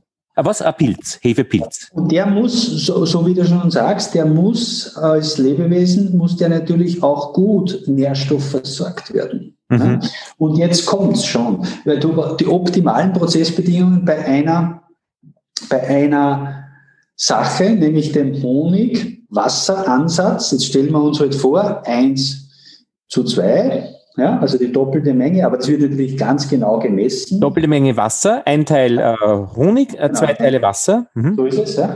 Aber auch nicht irgendein Wasser, sondern hochqualitatives Wasser. Ja. So, und jetzt geht es darum, diesen Prozess der Vergärung, mhm. wo du ja dieses Lebewesen da, diesen, diese, diese Hefe, die musst du ja füttern. Ja? Einerseits hat, braucht die einen Zucker, ne? das mhm. ist ja genau, die wandelt dir Zucker in Alkohol und CO2 um. Ja? ja. Auf der anderen Seite musst du das dazugeben, was bei den im Vergleich zu den Trauben, zu den Äpfeln, zu den Birnen oder zu dem sonstigen Obst, das man halt auch vergehrt, das fehlt hier. Nämlich. Was, ja? Ja, was ist das? Die, die, die, die Äpfel haben auch einen Zucker, ja, die Trauben haben auch einen Zucker, aber es gibt auch noch Nährstoffe, es gibt Phosphor, Stickstoffverbindungen etc., die in der Frucht, im Fruchtsaft drinnen sind, was mhm. ein Honig-Wasser-Gemisch nicht hat. Ja, und der Honig ist ja grundsätzlich, äh, der ist, der, der verkehrt ja nicht leicht. Ja, das heißt, du brauchst jetzt auch eine spezielle, dass sie eben keinen Eigengeschmack ausbildet. Ja? Und also es gibt ja verschiedene Hefen, die kann man sich bestellen. Also das ist ja genetisch natürlich, unterschiedlich, natürlich, oder? Natürlich. Und du brauchst die passende Hefe, du rufst dann an, sagst, schickt mir bitte diese ja, Hefe. Die, das sind mittlerweile so, ich habe eigentlich schon so verschiedene, ähm, ich sage jetzt Met dazu, ja, äh, gekostet. Ja, du, du machst auf, das ist von mhm. jemandem halt, ich sage jetzt keinen Namen, du machst auf, dann riechst du und denkst, ja, dir fehlt sofort dir fällt sofort mhm. die spanische Stadt ein. Ja, Malaga. Mhm. Ja, oder äh, die, die, die Portugiesen, äh, die Port. die mhm. Portweine. Ja. Und, und da sind natürlich Hefen, die sind schon so gezüchtet, äh, sozusagen, dass sie mit, mhm. egal mit welchem Zucker, dann diesen, diesen Geschmack ausbilden. Aber das will Verstehe. ich ja nicht. Ich will, ja. doch, ich will doch, wenn dieser Honigwein fertig ist, will ich doch, dass du den aufmachst, bei der richtigen, da schwenkst und dann feststellst, ja, ist das. Mir fallen jetzt die Linden ein. Ich habe das Gefühl, ich sitze unter einem Lindenbaum. Dann habe ich es geschafft. Wenn ja. ich den Lindenblütenhonig, das Aroma des Lindenblütenhonigs abbilde im Getränk. Ja. Und das ist die hohe Kunst. Und das geht eben nicht mit Erschlagen von, mit Süße, sondern das muss man durch die optimalen Prozessparameter hinbringen. Also wir hatten die besten Rohstoffe, ja. die optimalen Prozessbedingungen. Und ich habe dir gesagt, es gibt was Drittes. Und es ist dann der richtige Ausbau. Ja? Was also, ist der Ausbau? Das gibt es beim Wein. Das ja, ist ja, davon sprechen wir. Ja, ja. ja. Von Wein. Wir sprechen über Honigwein. Ja. Und es ist eben jetzt sozusagen äh, die, die, wenn du das jetzt den Vergleich machen willst, die, die Vergärung mit den optimalen Prozessbedingungen, da sorgt sich ja auch der, der Winzer darum. Ja? ja. Äh, die sorgen mich auch darum. Bei denen geht das viel, viel schneller. Das geht oft schlagartig innerhalb weniger Tage. Der Honig vergärt langsam, ja, langsamer und ich achte halt auch darauf, dass er bei möglichst niedrigen für die Hefe angepassten Bedingungen verkehren kann. Ja. Und das dauert dann vier, fünf, sechs Wochen. Dann ist der durchgegoren. Wolfgang, ja. Äh, aber wo ist der Unterschied jetzt genau zwischen dem Prozesshaften von Punkt 2 mit ja. dem Ausbau von Punkt 3? Ja, das, das, war jetzt genau der Punkt. Ne? Jetzt, jetzt stechen wir nach Woche 6 oder nach Woche 5, stechen wir von der Hefe ab. Das. Hefedepot bleibt zurück. Aha. Äh, und der, der Honig, der rohe Honigwein, der geht jetzt äh, in das neue Gefäß. Ja, das, ist, das ist jetzt der, der Edel, zum Beispiel der Edelstahltank, der, der zweite, ich vergehe im Edelstahltank und ich baue im Edelstahltank aus. Ja. Oder das Eichenfass, aber nein, nein das, das, das mache ich nicht, weil das, das, ist, das äh, würde hier zu sehr mhm. den Honig. Also ja, das ja. Mhm. Ich, ja. So, jetzt Kommt ist der Ausbau, wenn du, was du jetzt da entnimmst, enthält ja auch noch Hefe, und zwar die sogenannte Feinhefe. Ja, wenn du den jetzt auf der Feinhefe liegen lässt, eine gewisse Zeit lang, mhm. bei richtigen Bedingungen, richtiger Temperatur, dann hast du den sogenannten Surly-Ausbau, ja, wo einfach noch äh, Manoproteine in der Autolyse der Hefe, die Hefe die, die zerfällt und es entstehen noch Manoproteine. Okay. Einfach sagen willst. Und das trägt dann dazu bei, dass du dieses äh, Mundgefühl, ja, das mhm. Mouthful äh, Feeling halt, dass du das hier dann noch äh, entsprechend feststellen kannst. Ja. ja. Und da, da, dann, das ist sozusagen einige Monate auf der Feinhefe liegen gelassen. Und dann ist irgendwann der Zeitpunkt, wo man sagt, so, und jetzt äh, geht es in Richtung Flasche. Mhm. Ja? Und dazu müssen noch einmal diese Trübstoffe alle rauskommen ja? aus der, und, und entsprechend eine, eine Sterilfilterung passiert dann. Ja, das heißt, dass damit auch dieses, dieses Feinstoffliche der Hefe, also die Feinhefe rausgeht, ja, weil sonst geht ja das ewig weiter. Ja, genau, also das geht nicht. Ja. ja okay. Also die muss dann steril gefiltert. Steril ist alles unter äh, 0,2 Mikrometer. Man muss sich entsprechend filtern. Da hast dann ein, ein brillantes Produkt, das mhm. du, also brillant heißt einfach durchsichtig, nicht? Ja, äh, das eben dann mhm. in die Flasche äh, gefüllt wird. Könnte man das nicht auch ausfällen mit irgendwelchen, ähm, was weiß ich, Eiweißstoffen oder so? ja, ja, es, ist, es ist eigentlich umgekehrt. Ähm, so wie beim, beim, beim Traubenwein auch, ja, sind auch beim Honigwein äh, ist, ist thermolabiles Eiweiß drinnen. Ja, und du musst, wenn du jetzt mhm. da in Richtung Filterung gehst, musst du vorher noch überprüfen, ob dieser Honigwein thermolabiles Eiweiß enthält. Aha. Ja, und thermolabil heißt, es ist in den kalten Bedingungen, wo du sagst, ja, heute filtere ich, jetzt gehe ich an die Sache ran, mhm. filtere, fülle das in Flaschen ab, Ja, schau die Flasche sag, herrlich, wunderbar, freue mich dran. Ja. Und äh, irgendwann, so zwei, drei Monate später, sagst du, ja, was ist denn hier los? Dann siehst du den mhm. Flaschengeist, so heißt er auch, ja. Mhm. Dann siehst du, wie da drinnen plötzlich was schwingt. Ja? Mhm. Und da ist thermolabiles Eiweiß ausgefallen. Ja? Und deswegen ist deine Frage schon ganz richtig. Ja, man muss hier eine sogenannte Schönung auch noch vornehmen. Ja, da gibt es sozusagen zwei, zwei Ansätze. Das eine ist, die Trübstoffe zu schönen. Ja? Und mhm. das andere ist aber, das, die könnte man auch nur über den Filter rausbekommen. Ja? Wenngleich, da ist die Frage, wie viel, äh, wie lange dauert es, bis dein Filter komplett blockiert ist. Also man macht in Wahrheit beides. Man macht eine Trübstoffschönung und man macht diese ähm, Eiweißschönung. Ja? Mhm. Und das musst du machen, sonst hast du nachher eine, ein thermolabiles Eiweiß, das dir ausfällt. Mhm. Ja? Und, und so kommst du dann zu einem, einem fertigen, abgefüllten Produkt, ja? Das dann in der Flasche richtig verschlossen, dann ist die nächste Frage, was ist der richtige Verschluss, ja?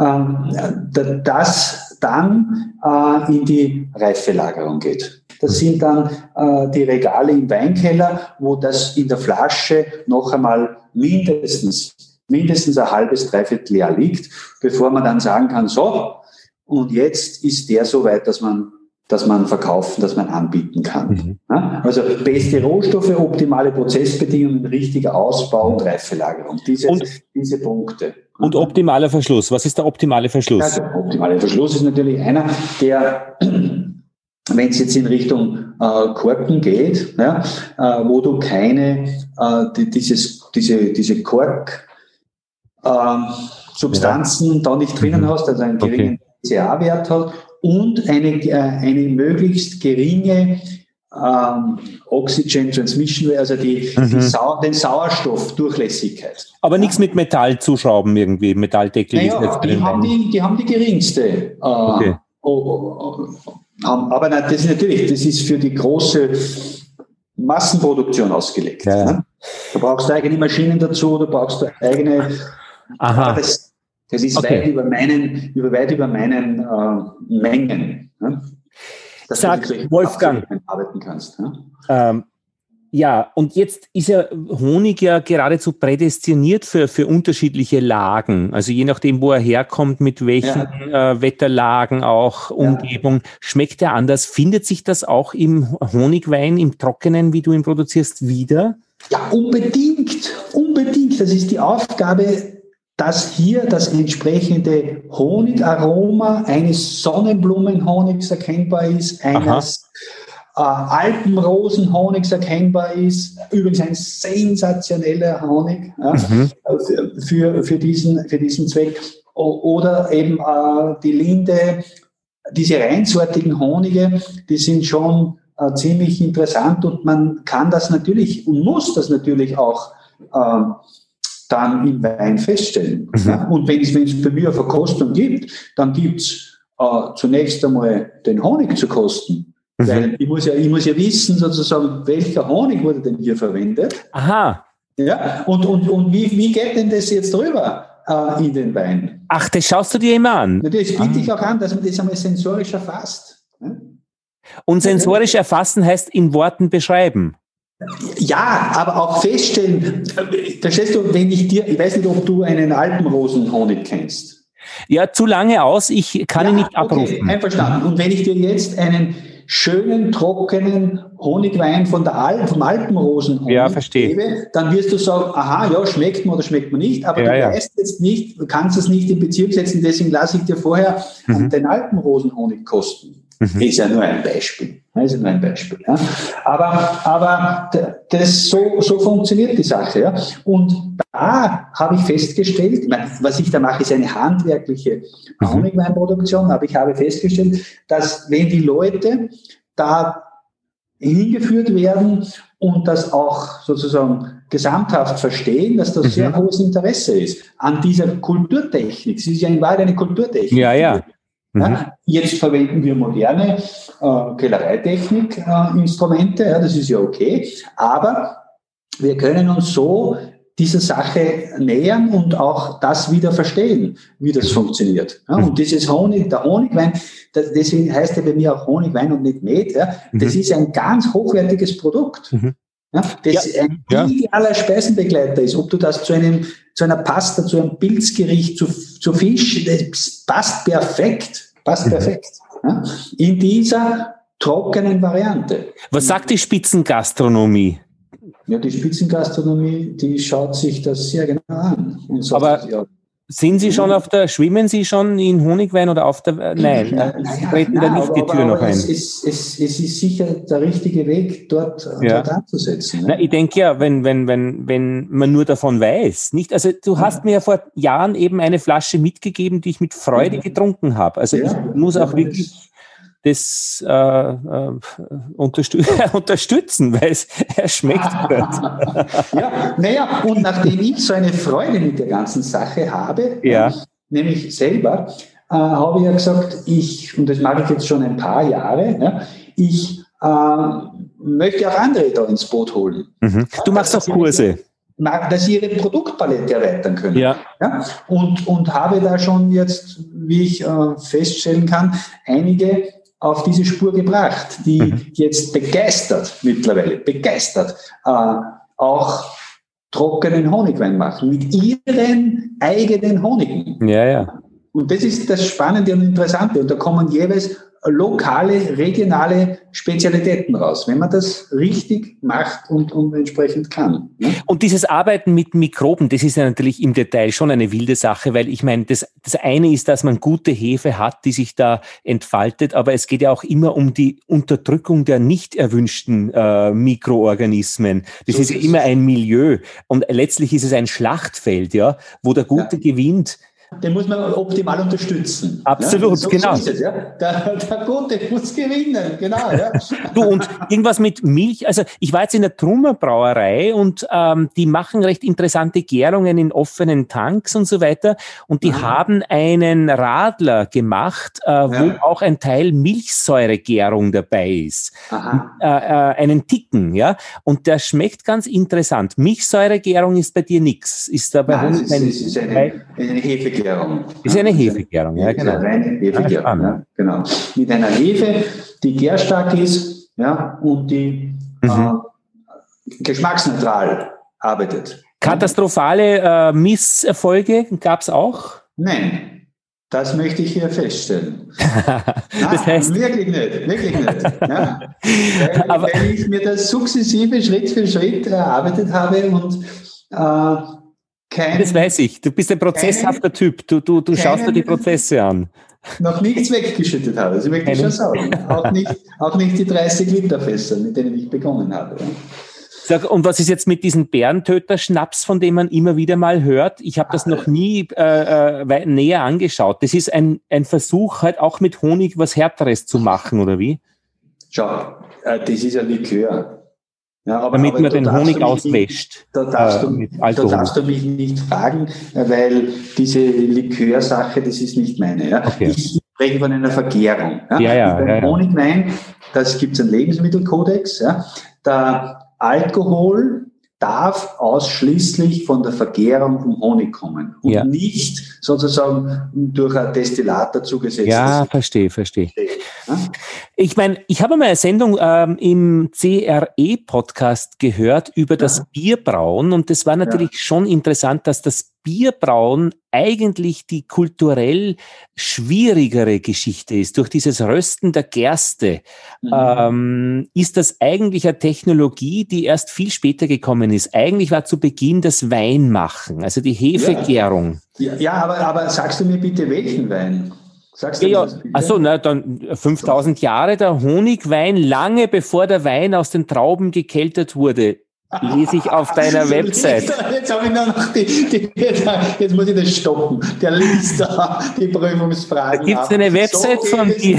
Kollege, so geht es nicht. Nein, das stimmt aber wirklich. Ne? Ja, also honig-wein.at äh, meine Geschichte, unter anderem eben mit Praxiskursen meiner Geschichte und dem Honigwein.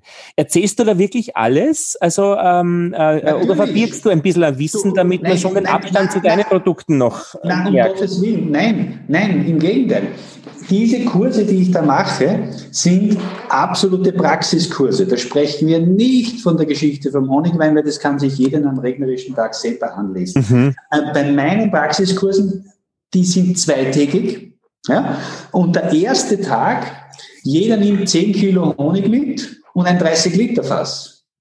Aha. Also ich meine wirklich Praxiskurs. Ja, ja, ist wichtig. Und jeder fährt mit einem fertigen Ansatz nach Hause mhm. und beobachtet den und betreut den genau nach Vorschrift ja, äh, für die nächsten vier bis fünf Wochen. Mhm. Und in Woche sechs oder sieben nach dem ersten Tag treffen wir uns wieder. Mhm. Und ich kassiere von jedem äh, Kursteilnehmer auch ein Kilo. Ich mache das vor, ich nehme auch einen mit und dann kommen wir wieder zusammen und machen dann den, den ich sozusagen mitgenommen habe, mhm. wo ich das Gleiche mache, was die Kursteilnehmer Ihnen bei ihren Ansätzen auch machen. Den machen wir dann gemeinsam fertig und füllen in Flaschen. Und mhm. jeder, der sozusagen hier ein Kilo Honig gebracht und abgegeben hat zu diesem einmaligen exklusiven Fass, das ja sonst äh, kein mhm. zweites Mal, nimmt dann äh, sechs, sieben, acht Flaschen Honigwein mit. Mhm. Ja? Richtig etikettiert, richtig und so weiter. Du gratuliere zu deinem Etikett. Ich muss es irgendwie schaffen abzubilden, aber das ist hübsch. Ja, gefällt das, dir das? Ja. ja, das ist, hat eine, ein, ein, ein, äh, eine gute äh, wo machst du das? Äh, Graf, äh, du kennst Grafiker, die das beruflich machen, so wie eben ja, dieses Rot und diese, diese Flügel, großartig. Ja, aber du weißt schon, dass das die Bienenflügel sind, oder? Ja, natürlich. Natürlich. Und, und, und die Anmutung von dieser Anordnung ist eine, eine, eine Lindenblüte. Ja, das ist viele verschiedene Ebenen übereinander gestapelt. Irgendwo muss ich aussteigen. An der, an der Lindenblüte bin ich ausgestiegen, aber wenn du es sagst, ich glaub's dir. Großartig. Ja, Trocken. Ja, ja. Genau. Ja. Und das ist eben das Zweite, das Rote. Na, wo kommt das Rot her? Ich verheirate sozusagen äh, Früchte, die Gerbstoffe haben, Tannine, aber Aha. selber wenig Zucker. Ja, genau. Entschuldige, das war, wir haben jetzt vorhin vom, vom linken äh, Honigwein gesprochen. In, der hat eine orange äh, Akzentfarbe auf deinem Etikett, äh, ist hell und ja. eben ähm, gelblich, äh, grünlich, also wie ja immer, was da genau die Farbe, wie, ja. welche Farbe ist richtig? Beim, beim linken, wie sagst du? Ja, der hat also ein gelb, gelblich. Gelblich, ja. Und dieses rötliche bei der anderen Flasche ähm, ist, sagst du eben von äh, Früchten mit ähm, Tanninen hohen Gerbstoffen, Tanninen, genau, mhm. aber die selber keinen, keinen oder fast keinen Zucker haben. Ja? Und was fällt uns da ein, wenn wir solche Früchte suchen? Die Aronia-Beere. Die Aronia-Beere ein, richtig, ja? ja. Da fällt uns ein die Schlehe. Ja. ja der Ötzi hatte die auch schon mitgehabt. Ja? Ähm, da fällt uns ein die Kornellkirsche. Ja. Cornus Mass. Und dann fällt uns natürlich auch die Hagebutte ein sagen wir. Ja, ja richtig, und, richtig. Und, diese, diese Dinge kommen bei mir in den Tank ja, und werden Wann? während des, während des Prozesses oder na, ja, beim Ausbau. Ja, ja, klar. Die sind, die sind als Frucht, ja, als ja. Frucht mit dabei bei der Vergärung. Mhm. man muss das natürlich alles richtig machen und so weiter und so fort. Und nach äh, einer Zeit von, sagen wir mal einer Woche, zehn Tagen auch rausnehmen, werden ja. rausgenommen wieder. Ja. Und der Rest wird fertig vergoren, ja, und da hast du eine sensationelle Kombination von mhm. diesen, von diesen ähm, Tanninen, die Gerbstoffen, ja, und der Süße des Honigs. Das ist ein, ein super, ein, eine super Balance. Aber immer noch trocken, immer noch ein trockener Wein. Natürlich, natürlich, natürlich. Ja. Da, gerade das muss schön trocken sein. Ja. Mhm. Und wenn du sagst, ja, wie triffst du das denn so genau? Ja, das kann ja gar nicht sein. Ja, äh, dann stimmt das vielleicht. Und ich mache äh, den normalen Honigwein, eben mhm. ohne Früchte, und dann den mit Frucht intensiv, intensiv mhm. genug, und dann küvetiere ich. Ah, verstehe. Ja, und dann, dann stelle ich das genau ein. Ich habe den, mache einen Cuvée. Ja, ja, klar. Mhm. Wo ich sage, der ist auf jeden Fall wahrscheinlich oder ziemlich sicher zu intensiv. Ja. ja und nehme den an, küvetiere mit den anderen in verschiedenen Versuchen, dass ich sage, so, und das, das ist er jetzt. Mhm. So, so machen wir das. Ich muss ja von einen ja. Misserfolg noch berichten. Ich habe äh, sehr erfolgreich den, den Kornelkirschen, den Dirndlstrauch geplündert bei uns im Schwarzenberg. Äh, Garten, dort wo heuer das Theater im Park war, und mhm. habe Verdünnungssaft gemacht mit klassischem Zucker und dann wollte ich auch mit Honig probieren, statt mhm. Zucker und muss sagen, schmeckt man nicht allzu gut. Ich finde, Honig mhm. ist da deplatziert. Ja, äh, das Sirupe ja, kann, ich, kann ich nichts beitragen. Komisch. Dann, Hätte man das also viel besser vorgestellt, ja. Ja, ja. Na, bei mir werden die Früchte so, wie sie sind. Ja, ja. ja? Mhm. Schon super interessant. Ja, ja. ja. Genau. Oh, wow. Arge so, Sachen. So, so, so, läuft, ja, ja, das ist wirklich. Und äh, leider ist uns halt jetzt diese, diese äh, Pandemie da ein bisschen dazwischen gekommen, aber ich werde wieder solche Kurse anbieten. Ja. Äh, die kann man dann eh, die Termine immer wieder anschauen. Also nämlich vor Ort, schätze ich, ist da wichtig und nicht hab, über Zoom. Ich habe einen gemacht in, in Tirol, in Delfes, ja. ja. Und, und einen in Wieselburg. Das ist sich gerade noch ausgegangen. Wir haben so die letzte Woche vor dem Lockdown, ja. erste nach dem Lockdown, also wir haben es optimal getimt. Ja. Äh, und, und die Leute sind sehr, sehr begeistert ja, und machen da selber jetzt weiter. Ab und zu kriege ich nur Anruf, muss ein bisschen helfen und so, aber mache ich gern. Und damit, damit dieses mhm. wertvolle Produkt des Honigweins da ähm, auf die Speisetische der Österreicherinnen und Österreicher kommt. Ne? Ja, ich meine, wertvoll sowohl vom Image und Kulturgut äh, ähm, als auch vom eigentlich letztlich vom Ertrag her. Wie ist denn das einzuschätzen? Arbeitsaufwand und das, was man dann eigentlich damit verdienen kann? Weil ich meine, wir haben, wir können Geld verdienen mit Honig, mit Königinnen, ja. mit Völkern, äh, mit Bestäubung, ja. äh, möglicherweise jetzt auch mit Honigwein. Zahlt sich das aus? Ja, also wenn du das richtig machst und kannst, dann wird es irgendwann einmal so sein, dass du sagst, um Gottes Willen, esst doch nicht so viel Honig äh, ja. am Frühstückstisch. Äh, es gibt ja auch Nutella und andere Dinge. Den Honig, den brauche ich ja für meinen Honigwein. Ja, Nein, das war jetzt ein Scherz. Nein, nein, aber, aber ich... Aber natürlich, du kannst den Wert des Honigs verdreifachen. Ganz einfach. Verdreifachen. Ja. Gut, es ist ja auch ein Arbeitsaufwand damit verbunden, so gesehen. Aber ja. wenn man, wenn man aber weiß, dass du, ja. Ist, ist überschaubar ist überschaubar. Nämlich, nämlich die Kosten dann, laufende Kosten sind ja dann gering. Also die Hefe wird. Flaschen brauchst du. Ja, klar. Flaschen und Korken. Ja. Fertig. Ja?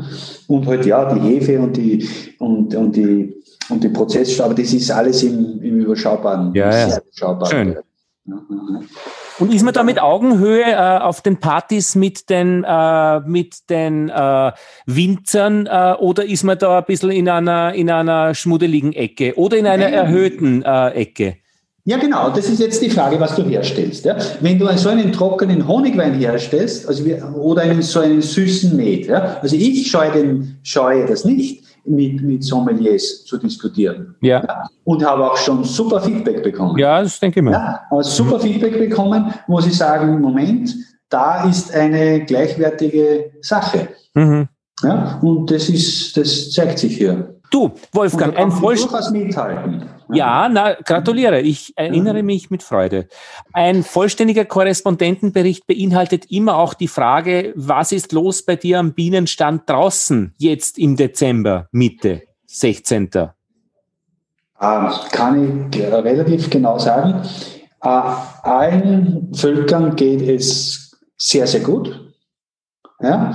Mhm. Ah, ich sehe ein perfekte Gemüllsituation, ja, was da alles abfällt. Ähm, es ist die Varroa absolut im Griff, ja, dank eben Varroa-Controller und Duplex-Farbentasche. Äh, Varroa-Controller habe ich auch noch im, im, im Herbst eingesetzt. Ja. Und äh, ja, ich erwarte 100% Auswinterung. Ja. Ja, und so trauen wir das jetzt schon sagen. Also ganz sicher. Und Pläne fürs nächste Jahr? Ideen, was du probieren möchtest? Aushacken, verbessern, konsolidieren, abbauen vielleicht was? Abbauen? Ähm, ja, auch mal was wegräumen wieder, weißt äh, Ja, also ich habe, also der, der Plan ist, äh, diesen Plan, den wir haben, ja, den ich habe, wieder anzuwenden, der da, darin besteht, äh, Broteinschränkung machen, also mit, mit, mit angepassten Brotraumfahren. Also vor Ende der, Hon vor, vor der Honigernte nämlich äh, Brot. Nein, ich, ich meine schon vom Februar weg. Äh, so. Angepasster Brutraum, ja. entsprechend äh, das, das kompakte Brut, den Brutkörper kompakt halten, sukzessive ja. erweitern. Ja. Äh, dann wird es mir auch wieder gelingen, egal wie die Wetterbedingungen sind, eine schöne Ernte einzufahren, indem ich nämlich rechtzeitig die Duplex-Wabentasche einsetze und da jetzt tatsächlich eine Bruteinschränkung mache, und zwar mhm. so, wie es hier in der Natur sich zeigt. Ja, wenn alles wieder am Monat voraus ist, bin ich auch am Monat voraus mhm. und habe dann äh, wieder meine meinen Honigertrag und nicht überstarke Völker, die halb und verhungern sind, weil schon absehbar war, eigentlich lange, Mitte mhm. April war schon absehbar, dass es Mitte Juli nichts mehr geben wird. Das wird das passiert Jahr, sicher nicht, auch heuer nicht passiert und letztes Jahr nicht passiert, weil ich schränke die Brut so rechtzeitig ein und nebenbei fange ich die ganzen Milben ab und bilde aus jedem Volk einen Ableger. Mhm. Und das funktioniert so perfekt, dass es ja, mittlerweile ein, ein Hand, Handgriffe sind, ja, und das, das haut mhm. einfach perfekt hin. Ja. Mhm. Abgeben, wenn ich das soll ich abgeben, ja, ich kann, kann völlig abgeben im Frühjahr, ja, weil es einfach äh, platzmäßig wahrscheinlich nicht funktionieren wird, dass ich das jetzt noch einmal verdopple. Ähm, und, und deswegen werde ich wieder welche hergeben, aber äh, das wird auf jeden Fall gelingen und dann im Herbst wieder die, die, die Wärmebehandlung noch ein, ein, ein drittes Mal machen. Mhm. Controller, das wird auf jeden Fall hinhauen. Was ich neu plane, ist, dass ich äh, die Sache mit den Bienenviren mir genauer anschaue. Da, da gibt es eine, eine Projektidee. Okay. Aber das ist vielleicht noch ein bisschen zu früh. Ja, ja, aber, aber da, da werde ich etwas in der Richtung machen. Und sonst versuche ich halt wieder mindestens ein oder zwei Kurse zu machen, falls es Interesse gibt an dieser Technik der Honigweinherstellung. Wie viele aktive Völker hast du da so jetzt? ich habe jetzt 23. Mhm. Ja. Ja. so ist die Sache hier bestellt. Ne? Mit dem Honigwein. ja, im Weinkeller lagert. Ja. Im Weinkeller, ne? Weinkeller aus 1794. Schöner Keller. Das mit dem Licht, macht, macht man das so? Das, ist das, ist das, das habe ich mir überlegt. Ne? Das, das Licht hinter den Flaschen? Also ja, das schaut ganz gut aus.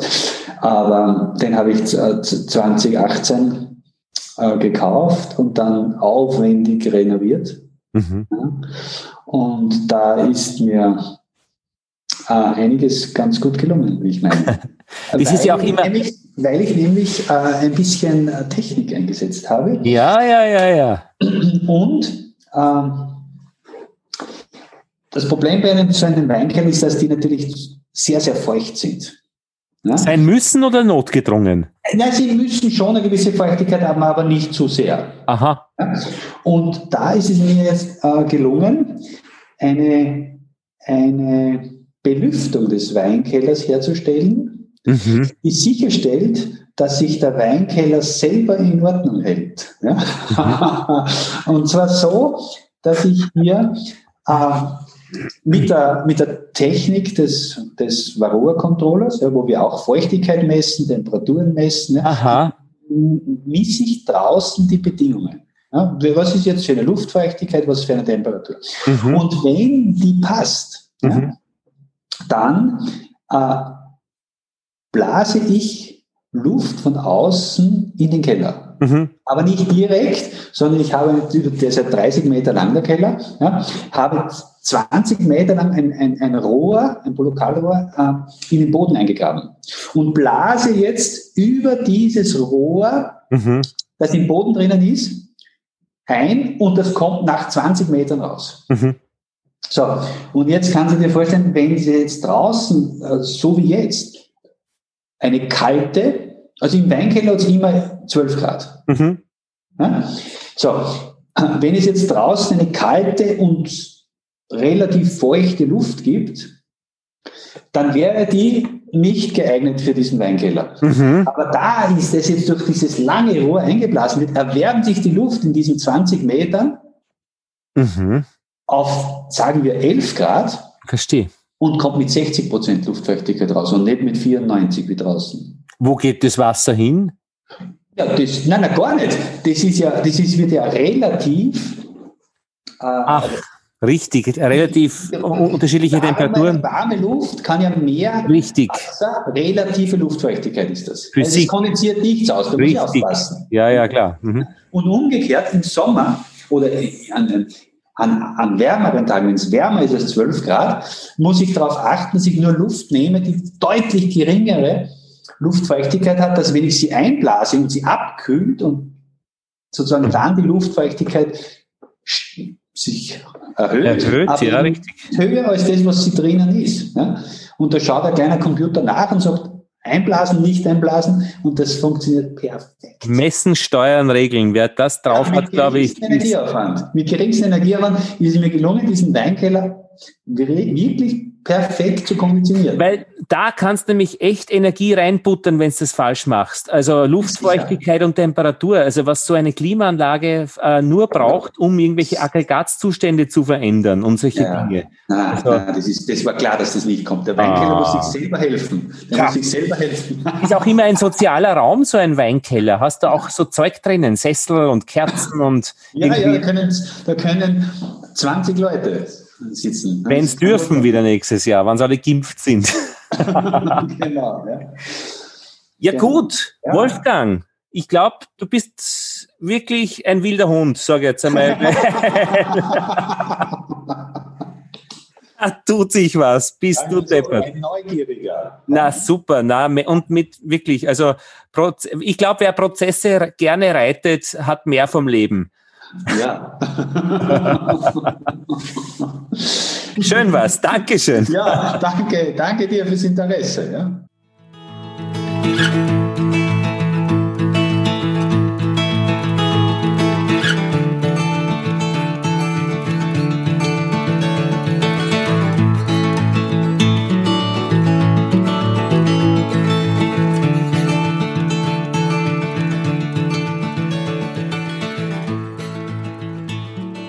Einen schönen Advent, wenn ihr ihn noch vor euch habt. Und sonst schöne Weihnachten. Lassen wir uns überraschen, was das neue Jahr uns bringt. Rückmeldungen wie immer an feedback.bienenpodcast.at. Ich freue mich, ich freue mich auch auf das kommende Jahr und wird sicher wieder was geben, was wir, ähm, worüber wir mh, hm, und wie wir ja, reden können. Bienengespräche über Bienen, die Imkerei und die Natur. Lothar Bodingbauer verabschiedet sich aus Vienna. Tschüss.